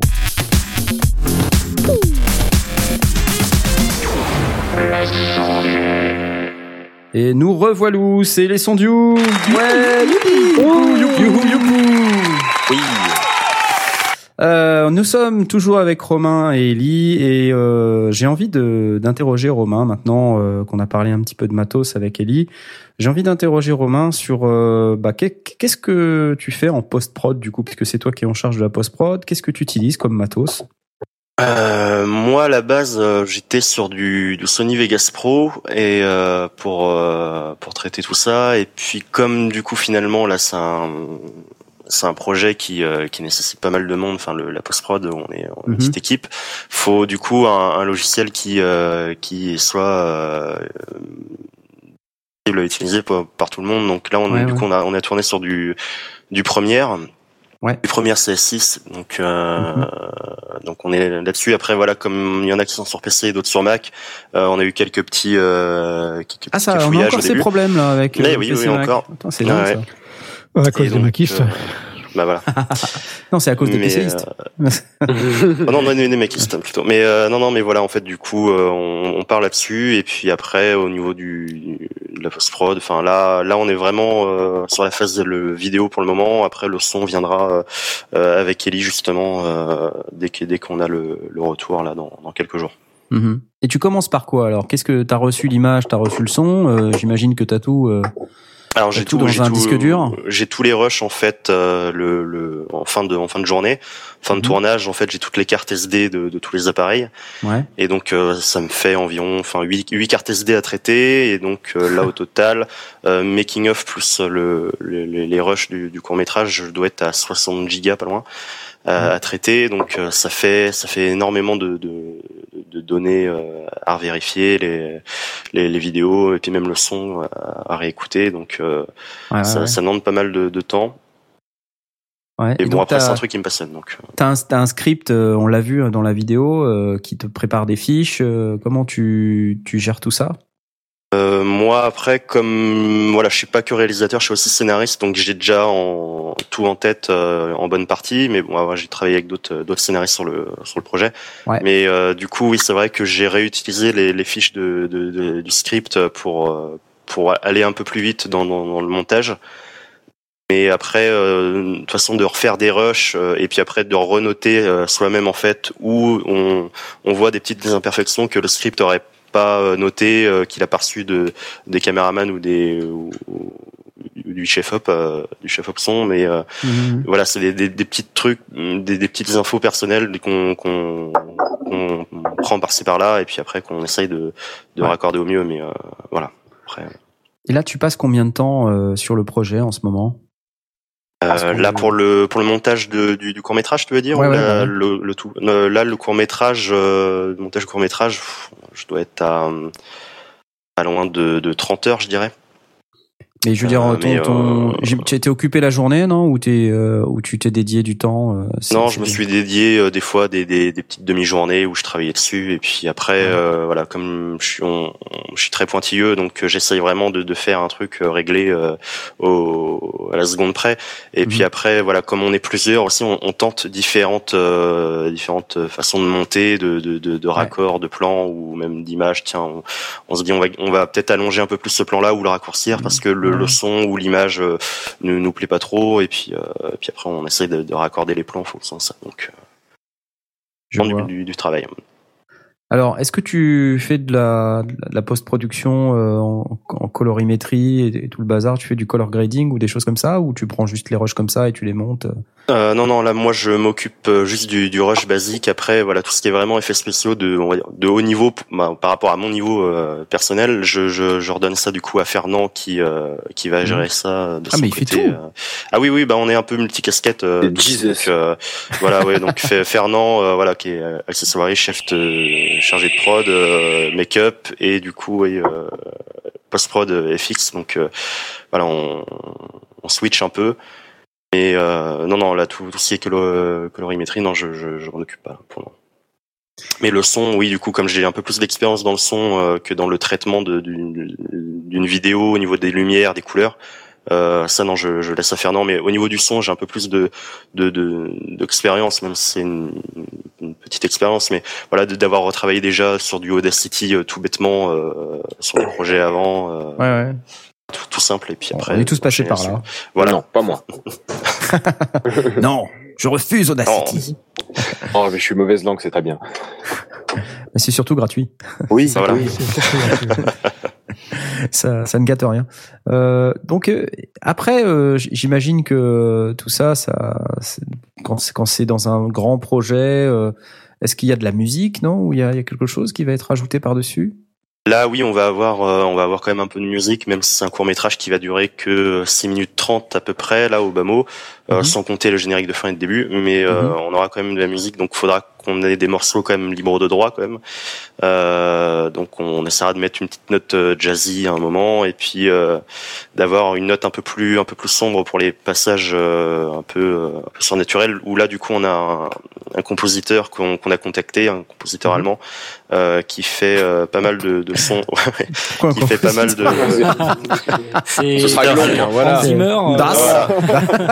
mais euh, non non mais je vous renverrai le lien qui en fait il fait euh, qui s'appelle Miyu en fait qui euh, qui fait un travail euh, je, je connais, mais c'était une actrice dans les années 80, non? Oui Miyu Miyu Miyu Miyu, Miyu, oui. Miyu Miyu Miyu mais euh, non non du coup il nous fait un enfin il, il a fait son travail de son côté et lui il nous donne l'autorisation d'utiliser ces morceaux en fait euh, Ah ok. euh, dont un qu'il a retravaillé un peu spécialement pour le générique de, de la série euh, que j'ai retravaillé avec lui et donc euh, et donc voilà donc on est parti là-dessus en fait. Si vous avez besoin de synthé, vous demandez à Knarf. hein. Ah l'air bien de toute façon euh, il est à 100 mètres donc j'ai pas j'ai pas beaucoup à, à marcher pour y aller donc sinon, euh, on peut aussi te mettre en contact avec Cédric Barvalio, qui, est- qui a participé à l'émission euh, récemment, Ah bah qui, oui. qui fait des musiques symphoniques. Euh, Ça peut être intéressant. Donc, euh, Oui. Ouais, c'est à la base, euh, avant d'avoir ce compositeur-là, en fait, euh, qui euh, qui nous donne un, un peu le- le- les droits sur sur ces morceaux, Mhm. j'avais demandé du coup euh, une, une participation, euh, voilà, bénévole, on va dire, sur le, le- la composition euh, Mhm. autre. Mais euh, voilà, la personne euh, qui était, enfin, c'est son métier du coup aussi compositeur, mais là où elle voulait vraiment créer euh, un morceau euh, spécifique euh, au court métrage et à la, et à la, la web série, et Mmh, là où les moyens du coup euh, étaient un peu un, un peu trop élevés pour nous, où euh, voilà le, le compositeur voulait enregistrer un morceau avec euh, en studio avec un orchestre et tout, Aïe, donc ça montait aïe, à des aïe. 2000 2500 euros, donc euh, voilà on avait pas trop les moyens, donc euh, voilà on est parti du coup sur une, une petite participation. euh, Bah, Une journée de studio, ouais. voilà, donc ouais, sachant que nous, le, le court métrage, il nous a fallu un peu plus de 1000 euros pour le, le financer, et euh, ça a été un peu euh, un peu juste sur la fin, mais voilà, donc là, on pouvait pas se permettre d'avoir un, orchestre rien que pour nous. Ah oui, ça m'a ça m'a fait halluciner ça d'ailleurs sur ta page Ulule. Euh, Ouais, c'était rien. C'est c'est rien, Bah 1000 oui, euros. C'est rien du tout, 1000 euros. Ah non, non, c'est rien, effectivement, mais euh, là, ça a joué, euh, ça a joué pas mal. Parce que déjà pour la belle prise, euh, il y a, y a un peu- plus de la moitié du, du budget que que que- qu'on leur a euh, qu'on leur a confié pour voilà la prestation au niveau du, du matos justement, du matériel, de des, du personnel, des, avec les compétences propres, avec les les, les postes attitrés. Et puis après, voilà, il y a, y a, y a d'autres choses à gérer derrière. Il y a le, la régie, il y a le, il y a le, le maquillage, le- la- tout ce qui est coiffure, tous les, produits qui coûtent très très cher dans le cinéma.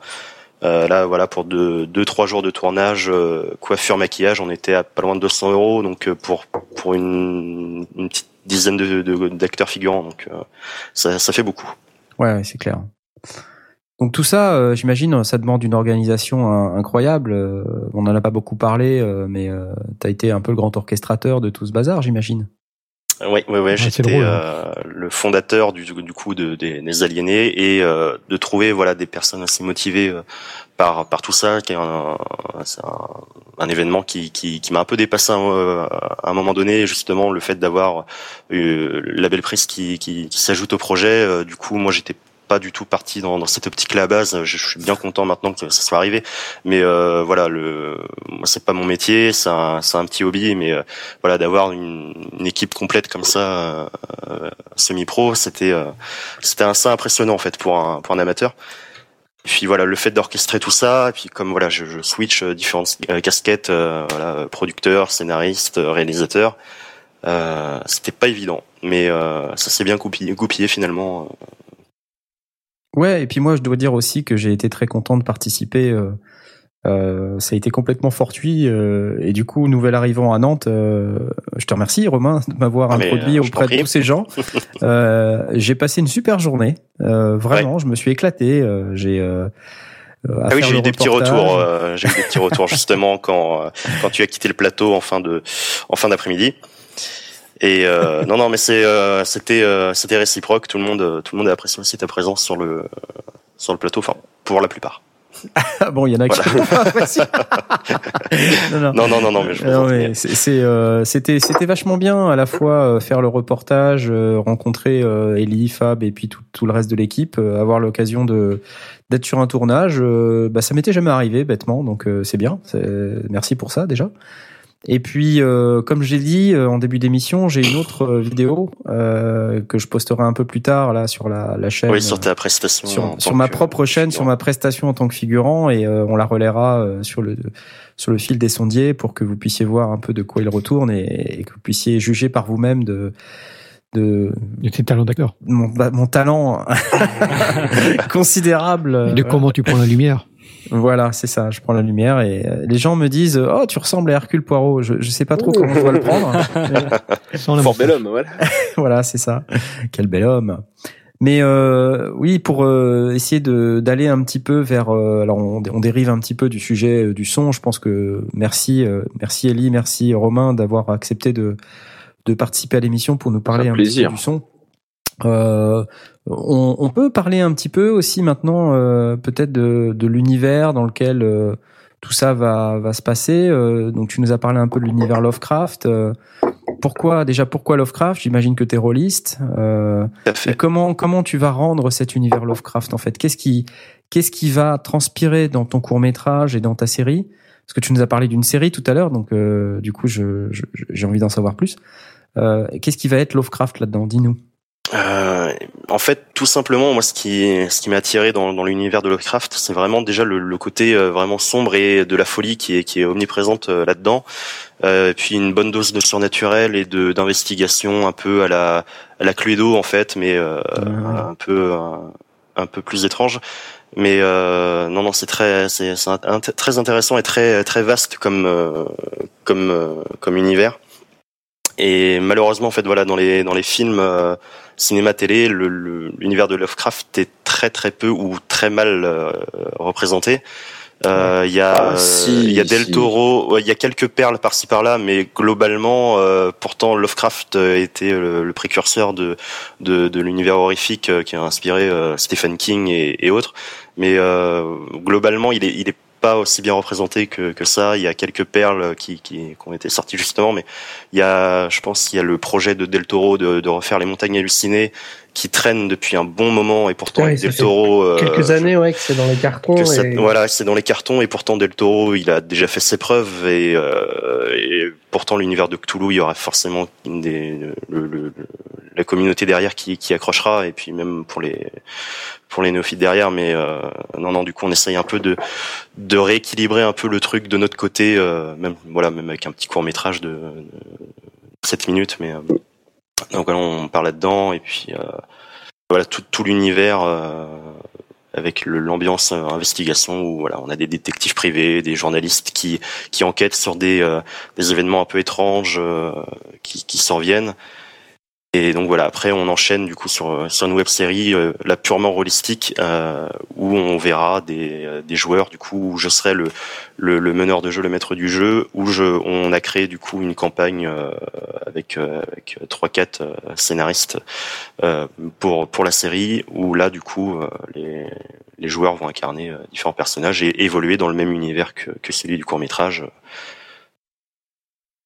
Et tu donc la, la série en question, elle va démarrer euh, juste après ou ça, ça a déjà démarré et Euh, non, on n'a pas on n'a pas encore tourné euh, la, la saison 1 en fait. On, on, va, on va tourner au film de en termes de saison de, de 24 euh, 24 épisodes de- d'une vingtaine de minutes à peu près.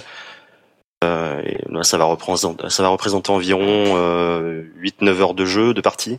Et donc là, on va, on va essayer. De, là, il y aura pareil un gros travail en post prod à faire au niveau du, du son aussi, pas mal, euh, où il y aura de la musique, où il y aura des effets, euh, des petits effets de, de, de son. Mais euh, du coup, non, non, on va retravailler. euh, On va, on a, on va, on n'a pas encore travaillé ça, mais on va, on va s'y mettre euh, très bientôt. Et voilà, donc on va enchaîner après. euh, Il y, a, rapidement. il y a un boulot énorme pour le- arriver à créer l'ambiance, à mettre le le- l'auditeur ou le ou le spectateur ou le téléspectateur dans l'ambiance. Oui, du- ouais, il y a un, il y a un gros travail là-dessus. Enfin, c'est justement en fait l'une des principales qualités qu'on demande à un, à un meneur de jeu dans, dans- dans du jeu de rôle, c'est d'avoir une, une, une- une prestance orale de, de, de jeu, de pouvoir euh, interpréter des, des, des, des personnages euh, que les que les joueurs vont rencontrer au fur et à mesure. Et il faut savoir aussi beaucoup euh, improviser euh, sur le tas.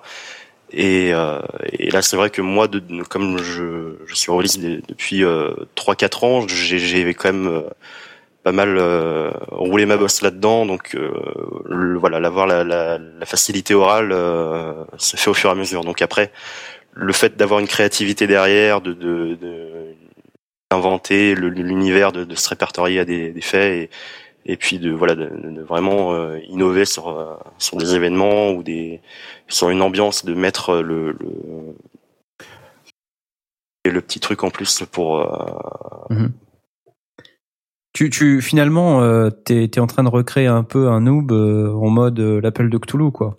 Si, si je te. Euh, non, ça sera plus en fait où là on aura vraiment, euh, on aura vraiment en fait les joueurs euh, filmés euh, sur leur, euh, sur leur, enfin sur leur leur bureau en fait, euh, avec la table du jeu en, en plein écran où on aura du coup c'est sur de le l'application Roll20.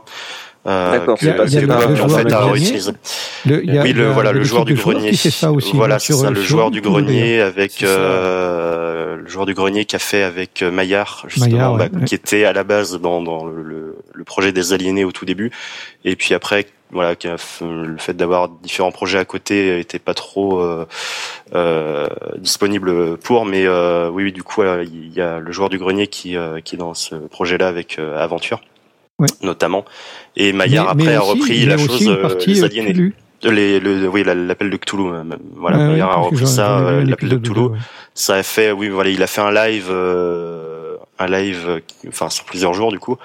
Mais après, voilà, et comme il s'est arrêté là-dessus, euh, nous, l'optique de reprendre un peu le, la, le- la dynamique de, du jeu de rôle aventure euh, pour l'appel de Cthulhu, qui est un jeu de rôle euh, qui est un- incontournable, on, on pensait en fait euh, s'enchérir là-dessus et, et un peu euh, son- son- le- la ressource qu'il mérite, quoi. Il y, a clair- il y a clairement de la matière. Et, et Ah il oui, y a, oui, il y a c'est un très- très large. De toute évidence, il y a un intérêt.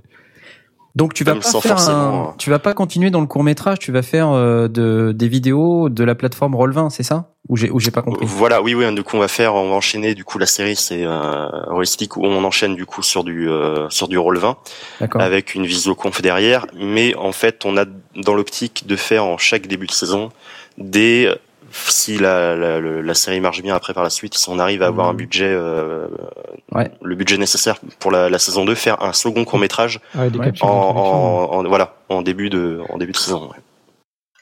Je vois.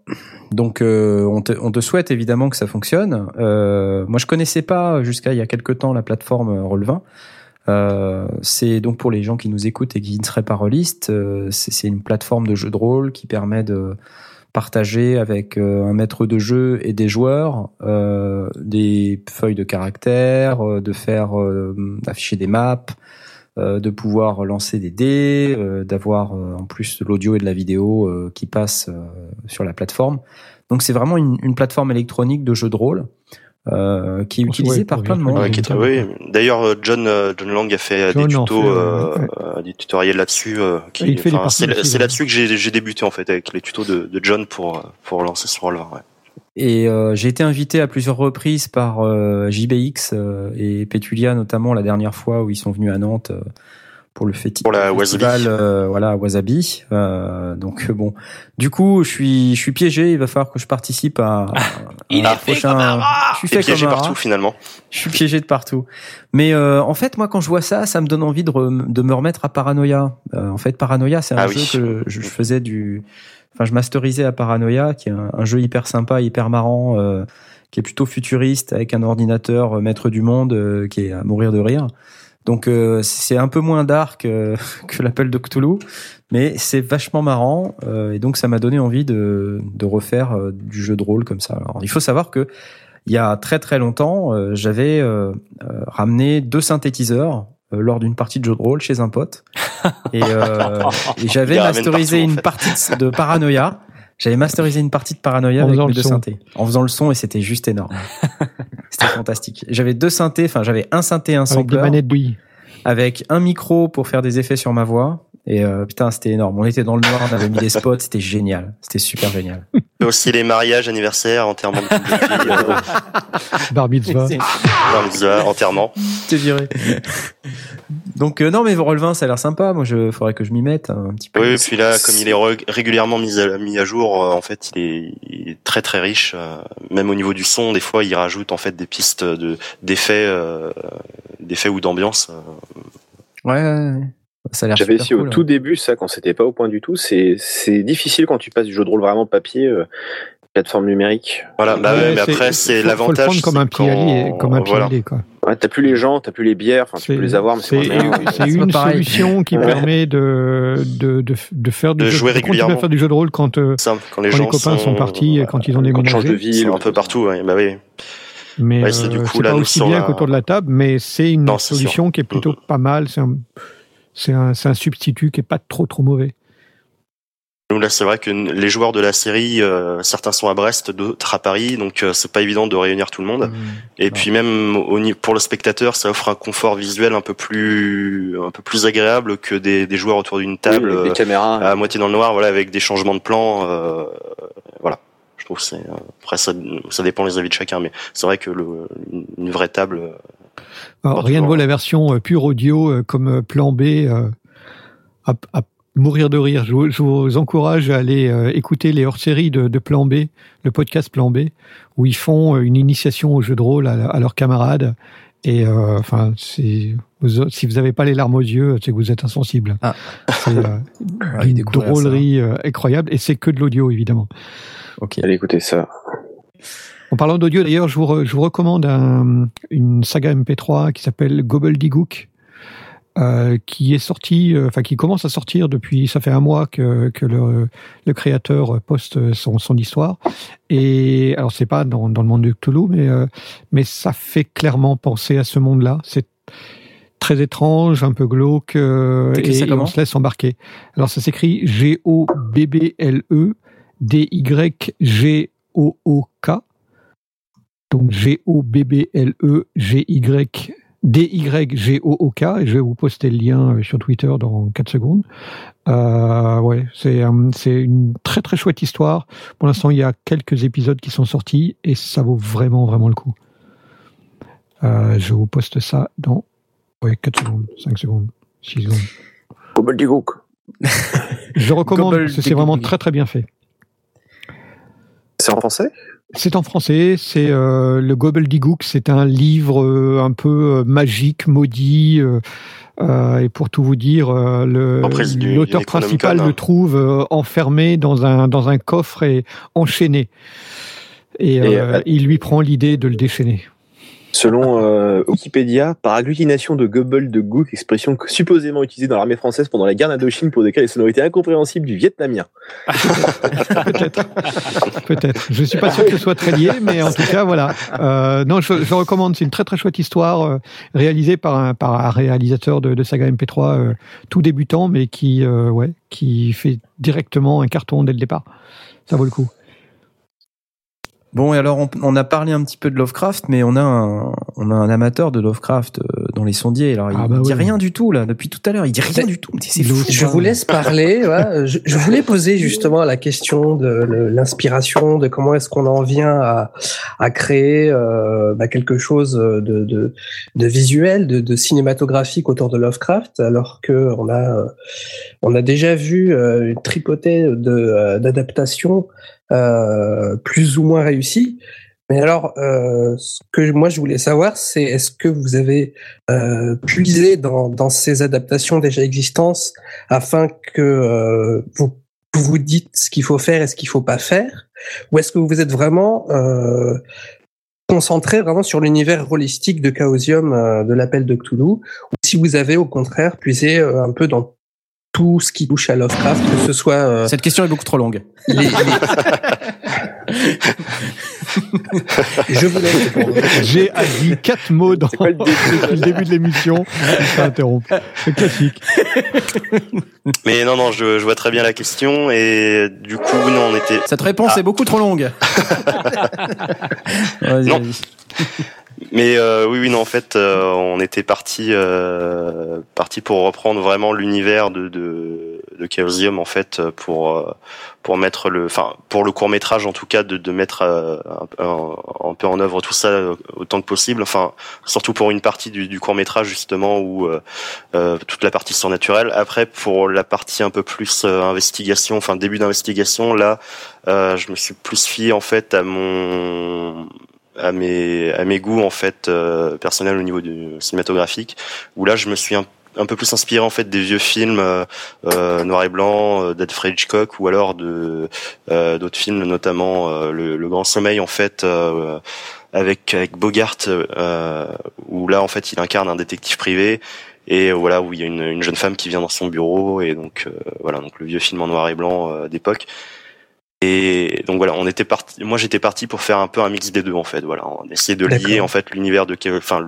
l'ambiance créée par Chaosium et euh, et puis de, de mêler avec voilà le, le vieux film des années les vieux films des années 40 noir et blanc euh, américains. D'accord. Donc là, on n'en a pas parlé, mais ton court métrage, il, il va être en noir et blanc. Oui, on l'a tourné en couleur parce que euh, voilà, on va on va le on va le traiter en noir et blanc, mais on va faire euh, histoire d'a- d'a- d'apporter une petite euh, une petite note en fait euh, particulière. On va faire une sorte d'effet à la Sin City en fait avec des notes de couleur par-ci par-là, euh, Mm. notamment pour l'actrice euh, principale. Ah, la robe. Voilà. Euh, non, la robe va faire un peu trop, un peu trop lourd en fait au niveau de la couleur. Le rouge à lèvres. euh, Le rouge à voilà, lèvres. le rouge à lèvres effectivement. Euh, voilà, comme dans dans, dans le Sin City euh, 2 justement avec Eva Green où on voit un coup les lèvres, un coup les yeux. Donc voilà, on va on va jouer sur des, des, des effets de couleur comme ça avec la, la statuette de Cthulhu en, en vert euh, en vert sombre et puis euh, voilà, on va essayer de jouer au mieux là-dessus et puis euh, on va essayer de donner un petit côté, un, un effet un effet vieillot au, au court métrage, Ouais, pas non sympa. plus avec un, un vieil effet sépia euh, dégueulasse, mais euh, mais voilà. Je veux dire comme celui que j'ai mis à la fin de la vidéo cet après-midi. Voilà, en l'occurrence. vieil effet Voilà, sépia donc ne- Ne, dégueulasse. pas faire, voilà. ne pas faire ça. Voilà. Euh, ok, bon, euh, est-ce que vous avez d'autres questions, euh, chers amis sondiers, sur euh, tout ce qu'on vient de, de dire, ou vous souhaitez-vous passer à la rubrique euh, de la gamelle des sondiers? Parce qu'on a une gamelle aujourd'hui, c'est Ah fantastique. ouais, ouais, une gamelle, une gamelle. Allez, une gamelle, c'est parti. Ouais. Alors la gamelle d'aujourd'hui, en fait, bah, c'est une gamelle d'Eli. Eh, c'est pas génial ça Moi, je suis vraiment, je suis vraiment Ah. trop sympa. Ah, mais normal, hein. Ah là là là là là. Peut-être dévouement. Alors vas-y, on, on t'écoute. C'est l'invité Ah, parfait. on je, t'écoute. je, je suis pas, je suis pas un très bon conteur, donc je vais essayer de, de- bref. C'était pendant un concert, euh, donc où je sonorisais le groupe d'un ami. Donc on avait été Ah. invité. C'était euh, la sono, la sono était montée C'est plus un ami maintenant, c'est ça Si, Un ami, c'est le nom du groupe. On est encore plus amis, mais on peut plus s'entendre. Ah. Euh, donc, Il est sourd. euh, solo amateur, RCF, euh, complètement surdimensionné par rapport à la pièce où on était, qui était un château abandonné. Donc, euh, acoustique génialissime, reverb démentiel, beaucoup de problèmes de phase sur la basse. Donc, euh, je commence à faire le mix normalement, et puis me dit ah non c'est trop fort, les gens pourront pas. C'était un concert en deux parties, les gens pourront pas, pourront pas s'entendre, faudrait baisser. Donc, je commence, je commence à baisser, puis à force de, de suivre ces indications et puis de, de bricoler dans tous les sens, le concert commence et puis je réalise que c'est Armageddon en fait. Les, les micros de voix sont tellement ouverts qu'ils repissent les cymbales derrière. euh, Il y a tellement d'aigus dans la pièce, mais que ça ferait limite péter les vitres. euh, je m'en rappelle encore, j'en ai, encore presque des acouphènes. Je plains les gens qui étaient à 20 cm des enceintes, étant donné que moi j'étais même dans le fond de la salle, plutôt à l'aise. Donc c'est un parfait exemple justement du euh, faut pas trop écouter les consignes des autres gens et essayer de prendre son temps. Et puis euh, et quand vraiment ça craint, maintenant je préfère limite bon, on va peut-être pas recommencer les balances, mais on va on va se calmer. Et utiliser ses oreilles. Euh, voilà, à bidouiller, bidouiller, bidouiller, bidouiller, bidouiller, bidouiller encore une fois, bah, on finit par tout pourrir. Donc c'était un des pires mix que j'ai fait en live de ma vie. Pourtant c'est pas le premier. J'en ai pas fait beaucoup non plus, mais euh, là c'était vraiment horrible. Et euh, après c'est C'est pas là où les gens ont quitté la salle justement. non, non, euh, ils non, c'était un super public. Ou alors ils étaient complètement sourds déjà de base. Donc euh, après deux heures de, de souffrance à essayer de corriger ces erreurs-là, le- il s'est avéré que pour la deuxième partie du concert, euh, en allez dix minutes, tout était ré- tout était résolu et tout marchait très bien. Comme quoi, des fois, ouais, voilà. Je sais pas ce qui s'était passé. Voilà, Voilà. immergé par la pression. Voilà, donc t'as, tu tu t'es retrouvé avec un son dégueulasse pendant pendant toute une première partie qui a duré combien de temps? Qui a duré euh, une heure et demie. hein. Ah, quand même. Ah oui, quand même. Ah ouais, non, les, les pauvres, hein, clairement. J'ai un peu honte de moi en y pensant, mais bon. Ah bah, ah là apprend. là, bah, alors, sait Qu'est-ce que ça t'a hein. appris? Ah, j'ai Qu'est-ce que appris. Qu'est-ce que ça t'a appris? Euh, pff, déjà, prendre une voiture plus rapide pour fuir la prochaine fois. ou- non, non, mais c'était ouais, c'était euh, bah, déjà ouais, pas trop ouvrir les gains, plutôt plutôt euh, plutôt baisser les gains que baisser le volume. Déjà, Mhm. ça pas mal. Et puis pas essayer de corriger à les éga- à l'égaliseur les conneries que t'as fait à côté dans le mix. euh, ça peut poser problème parce que j'avais bidouillé des, c'était des trucs horribles. Là, je suis en train de m'humilier. là. J'avais complètement coupé les aigus dans les micro-voix parce que ça repissait trop les cymbales. Enfin, c'était Ah ouais. Ah ouais. ça leur donnait un, su- un super timbre. hein. Voilà, ils étaient, ils étaient parfaits, voilà. Ils bien, bien médium comme ça. Qu'est-ce que tu dis ce que t'as Après, euh, c'était du rock'n'roll et puis c'est un public de toughers, donc euh, Mm. finalement, Ouais, voilà. Puis ils, ils avaient bien bu, donc. euh, ah non, pour la deuxième partie, par contre, là, ils avaient bien vu. hein. ah. Le son était bien là, peu, cette Le son était bien, ils avaient bien vu, ils Ouais. écoutent plus, c'était pas drôle. t'es sûr que c'était pas toi qui avais bien bu du coup? Bah, un peu Si bu tu trouvais aussi, que le son était bien. voilà. Bah, faut savoir se, se, mêler, se mêler à l'ambiance. Hein. Tu restes en professionnel. Bah oui, bah oui, bah oui. bon, la sentence euh, du groupe euh, est irrévocable. Ah non Oh. C'est pas le bon bouton, c'est pas le bon bouton. Eh, ils m'ont engagé. Hein. Mingo.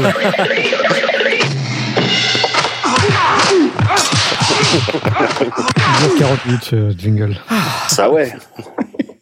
Félicitations pour euh, cette euh, cette prestation dégueulasse. Euh, on va tout de suite passer au coup de cœur des sondiers. C'est tout de suite.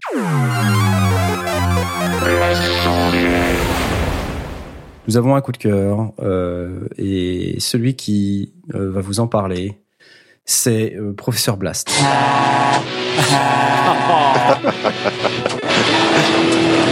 Je vais le laisser tourner celui-là, j'aime bien. Ça faisait longtemps.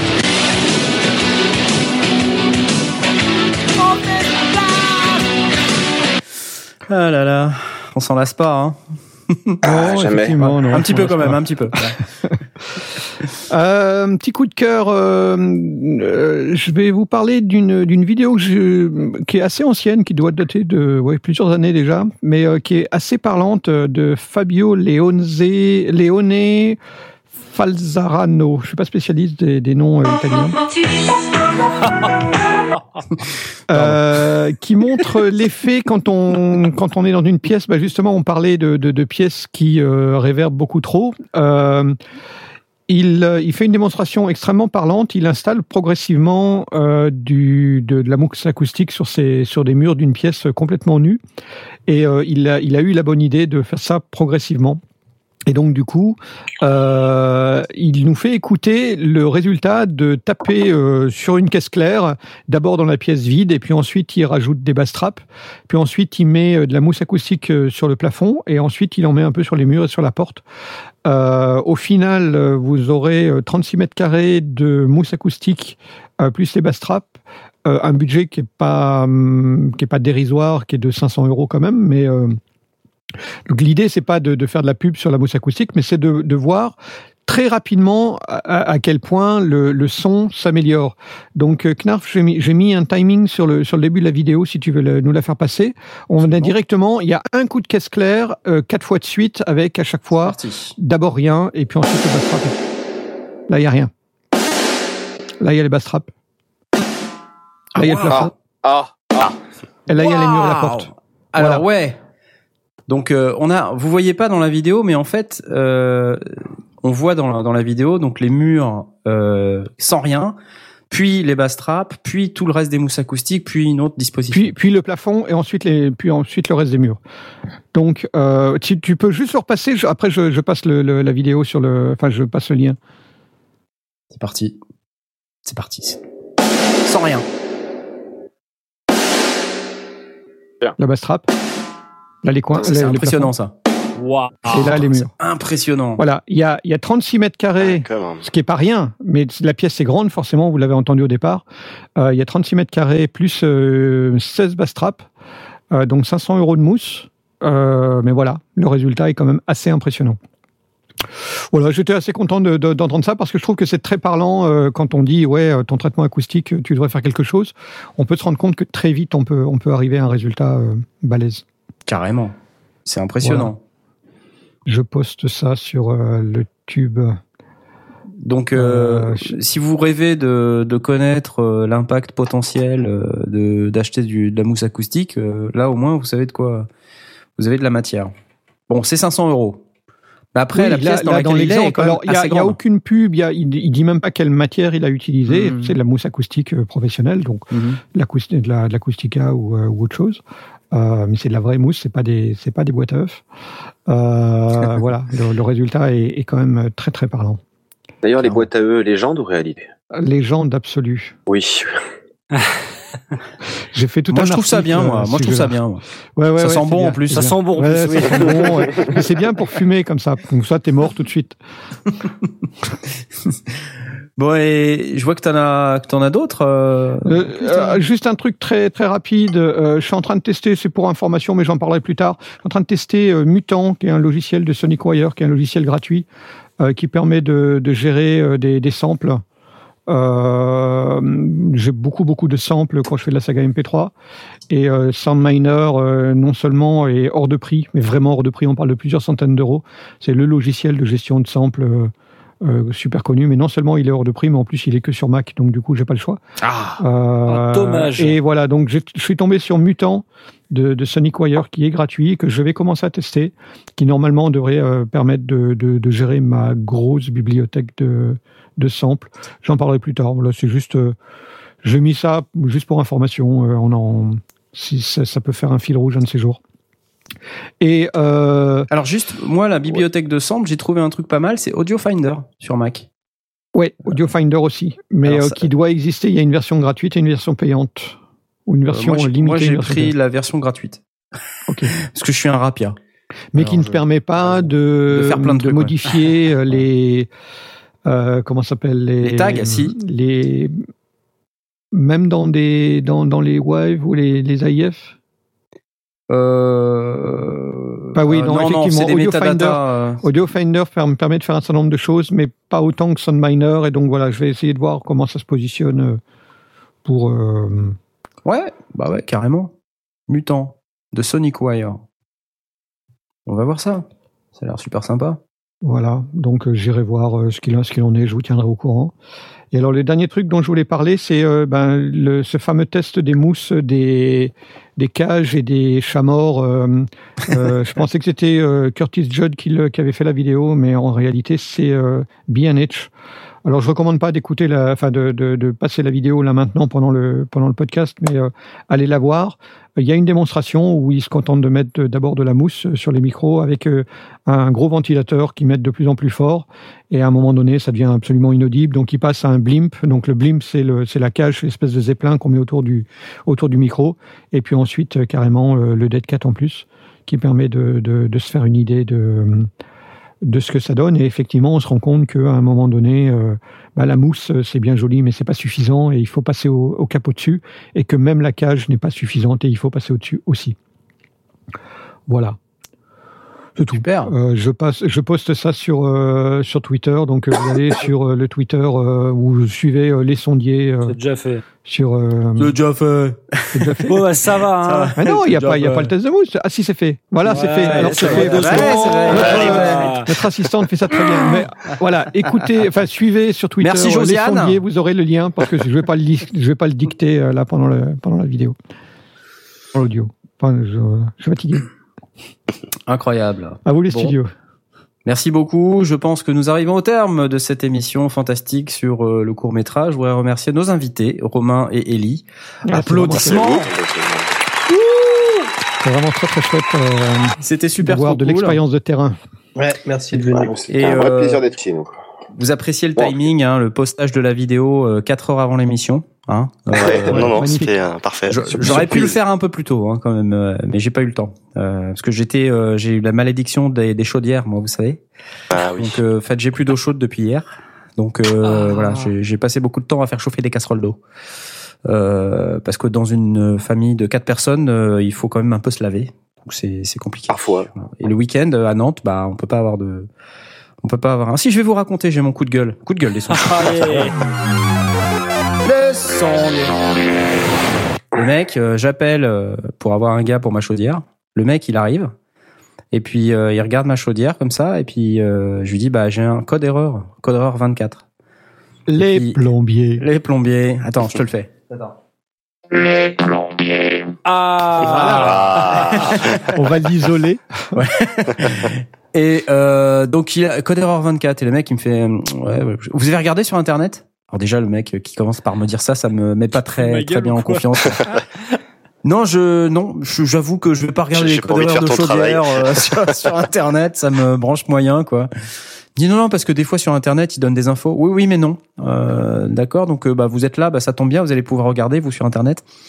Euh, donc le mec il, il observe la chaudière, mais il l'observe sans la toucher. Tu sais, et puis il regarde et puis il, il regarde ma doc euh, de chaudière que j'avais ouverte sur la table devant où il y avait marqué code erreur 24 euh, défaut de euh, contrôle d'extracteur ou je sais pas quoi. Alors, euh, je dis, bah, je sais pas, vous faites quoi? Il me dit, ah, bah, pff, faut regarder le, faut regarder l'extracteur. hein. Ouais, ok. Bien, normal. Ok, alors euh, là, il, il veut sortir, euh, tu sais, dans le jardin pour aller voir si euh, il y a une petite cheminée, quoi, un truc. euh. Et puis il la regarde et il fait, ah bah elle est haute. Hein. Je fais, bah elle est sur le toit, quoi. Et euh, le mec, euh, il dit ah ben moi je peux pas monter. Hein. Je dis non mais vous pouvez peut-être regarder la chaudière quand même, hein, euh, parce que vous êtes venu pour ça. Donc euh, il me dit ouais ouais non mais ouais là, ce modèle là là moi euh, je suis jamais intervenu dessus hein, quand même. Alors Je pas, euh, moi. je pense que c'est plutôt un problème de. Je pense que ça doit plutôt être un problème de ramoneur. Faudrait appeler un ramoneur. C'est le mec qui me dit ça. Quoi. Il a pas du tout envie de faire le mais euh, taf. ouais, voilà, le mec pas envie de faire le taf, quoi. Et donc, euh, à force de parlementer, je dis mais mais vous voulez quand même pas regarder euh, Enfin, je sais pas. Je vois là. Je, alors, je check moi sur internet du coup, tu vois. Puis je, vois marqué erreur 24 sur ce modèle de chaudière. Il faut nettoyer, je sais pas quelle pièce. Alors je lui je lui fais lire et tout. Il me fait ah ouais ouais d'accord. Et alors déjà il va pour ouvrir le capot de la chaudière. Euh, donc il y a quatre vis. Hein. Euh, donc le mec impossible d'enlever le capot de la chaudière quoi. Et le truc est il finit par le, le retirer, mais avec euh, moult effort. Euh, et là, il, il se met devant la chaudière, le nez devant la chaudière, littéralement, et les mains sur les jambes, et il regarde la chaudière. Et mais ça dure, euh, je sais pas, peut-être une minute, quoi. Et c'est hyper long, une minute. Hein. Ah oui. Quand euh, t'es derrière le mec et puis tu regardes le mec regarder ta chaudière pendant une minute. Et euh, et puis il me dit, euh, vous avez un sopalin? Je dis oui. Je lui donne un sopalin. il met le sopalin en dessous. Il me dit non, il n'y a pas de fuite.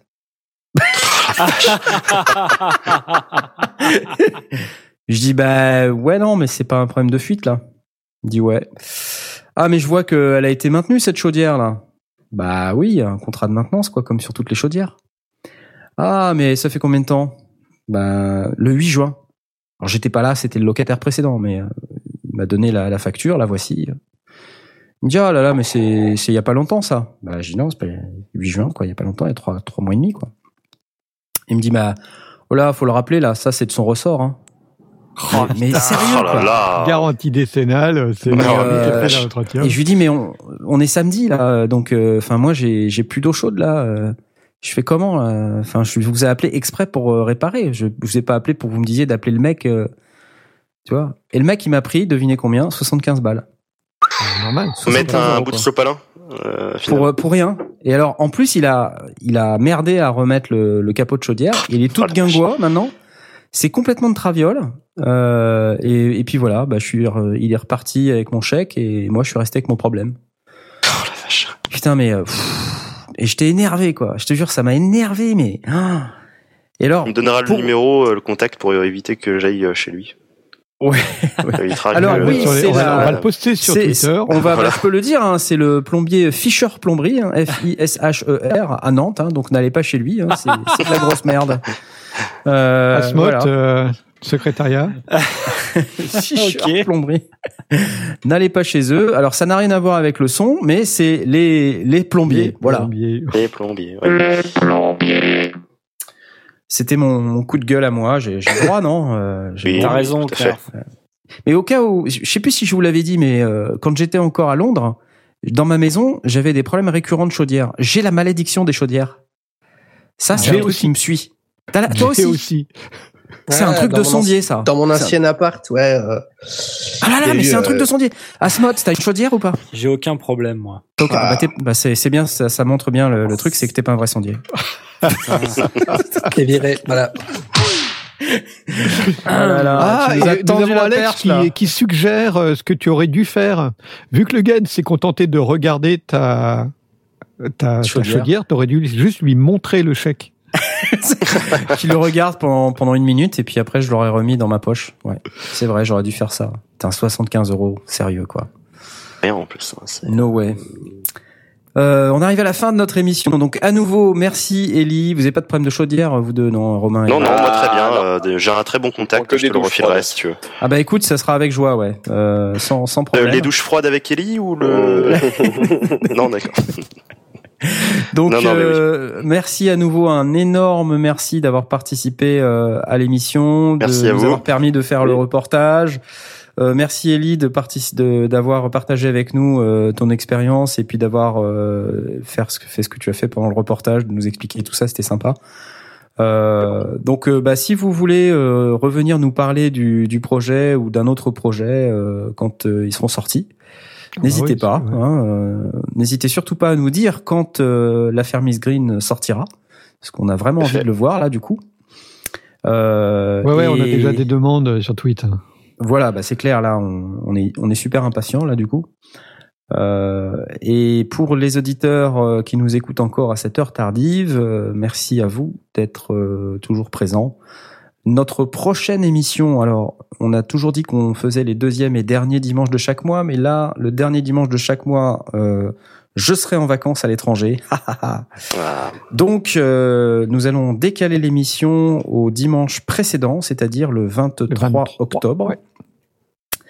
Et on espère, euh, je sais pas si c'est confirmé, euh, Blast. C'est en train de se bien se confirmer, donc a priori ce sera confirmé, oui. Euh, Est-ce que tu peux nous en parler euh, bah, On va faire une spéciale comme jadis on faisait sur Synops Live. On va faire une spéciale concours de la saga de l'été où on va euh, interviewer euh, les réalisateurs et, et autres comédiens et peut-être même euh, un, un musicien, euh, compositeur euh, des sagas qui ont été primées cet été, des sagas de l'été du Netophonix. Alors moi, j'en ai écouté une qui s'appelle euh, 5. Ouais. C'est un mono qui Ouais, dure à peu ouais. près 20 minutes. qui a raflé à peu près tous les prix. J'ai été bluffé, quoi. C'est exceptionnel ce truc. Euh, donc euh, allez voir euh, sur le Netophonix, netophonix.com, euh, la saga de l'été. Le concours de la saga de l'été. concours de la saga de l'été et euh, donc vous, vous verrez il y a il y a deux sagas qui ont été primées euh, dont une qui s'appelle 5 alors j'ai pas écouté l'autre alors je veux pas non plus dire que Donc j'ai la confirmation de plusieurs personnes de euh, Out of Control qui a gagné le prix du scénario euh, et euh, de 5 euh, qui a gagné à peu près tous les autres concours. Et a priori on aurait Destrocorn, peut-être bien le, compositeur de la musique qui est vraiment superbe et euh, Erich Schult probablement. Donc encore à confirmer, mais on aura du monde. Et puis on aura Loli et Ran normalement qui seront présentes aussi. bon bah, tout ça c'est des bonnes nouvelles donc rendez-vous le 23 octobre à 20h30 comme d'habitude euh, et on espère avec plein d'invités pour vous parler de tout ça euh, parce que ça vaut le détour Ouais, et en attendant, merci messieurs les sondiers à nouveau d'être euh, avec moi pour présenter cette émission. Je vous souhaite bonne nuit, bonne route, bonne vaisselle, euh, bonne tout ce que vous voulez si vous nous écoutez en replay. Euh, bonne journée, bonne semaine. Et on vous dit à bientôt. À ciao. Ciao. Salut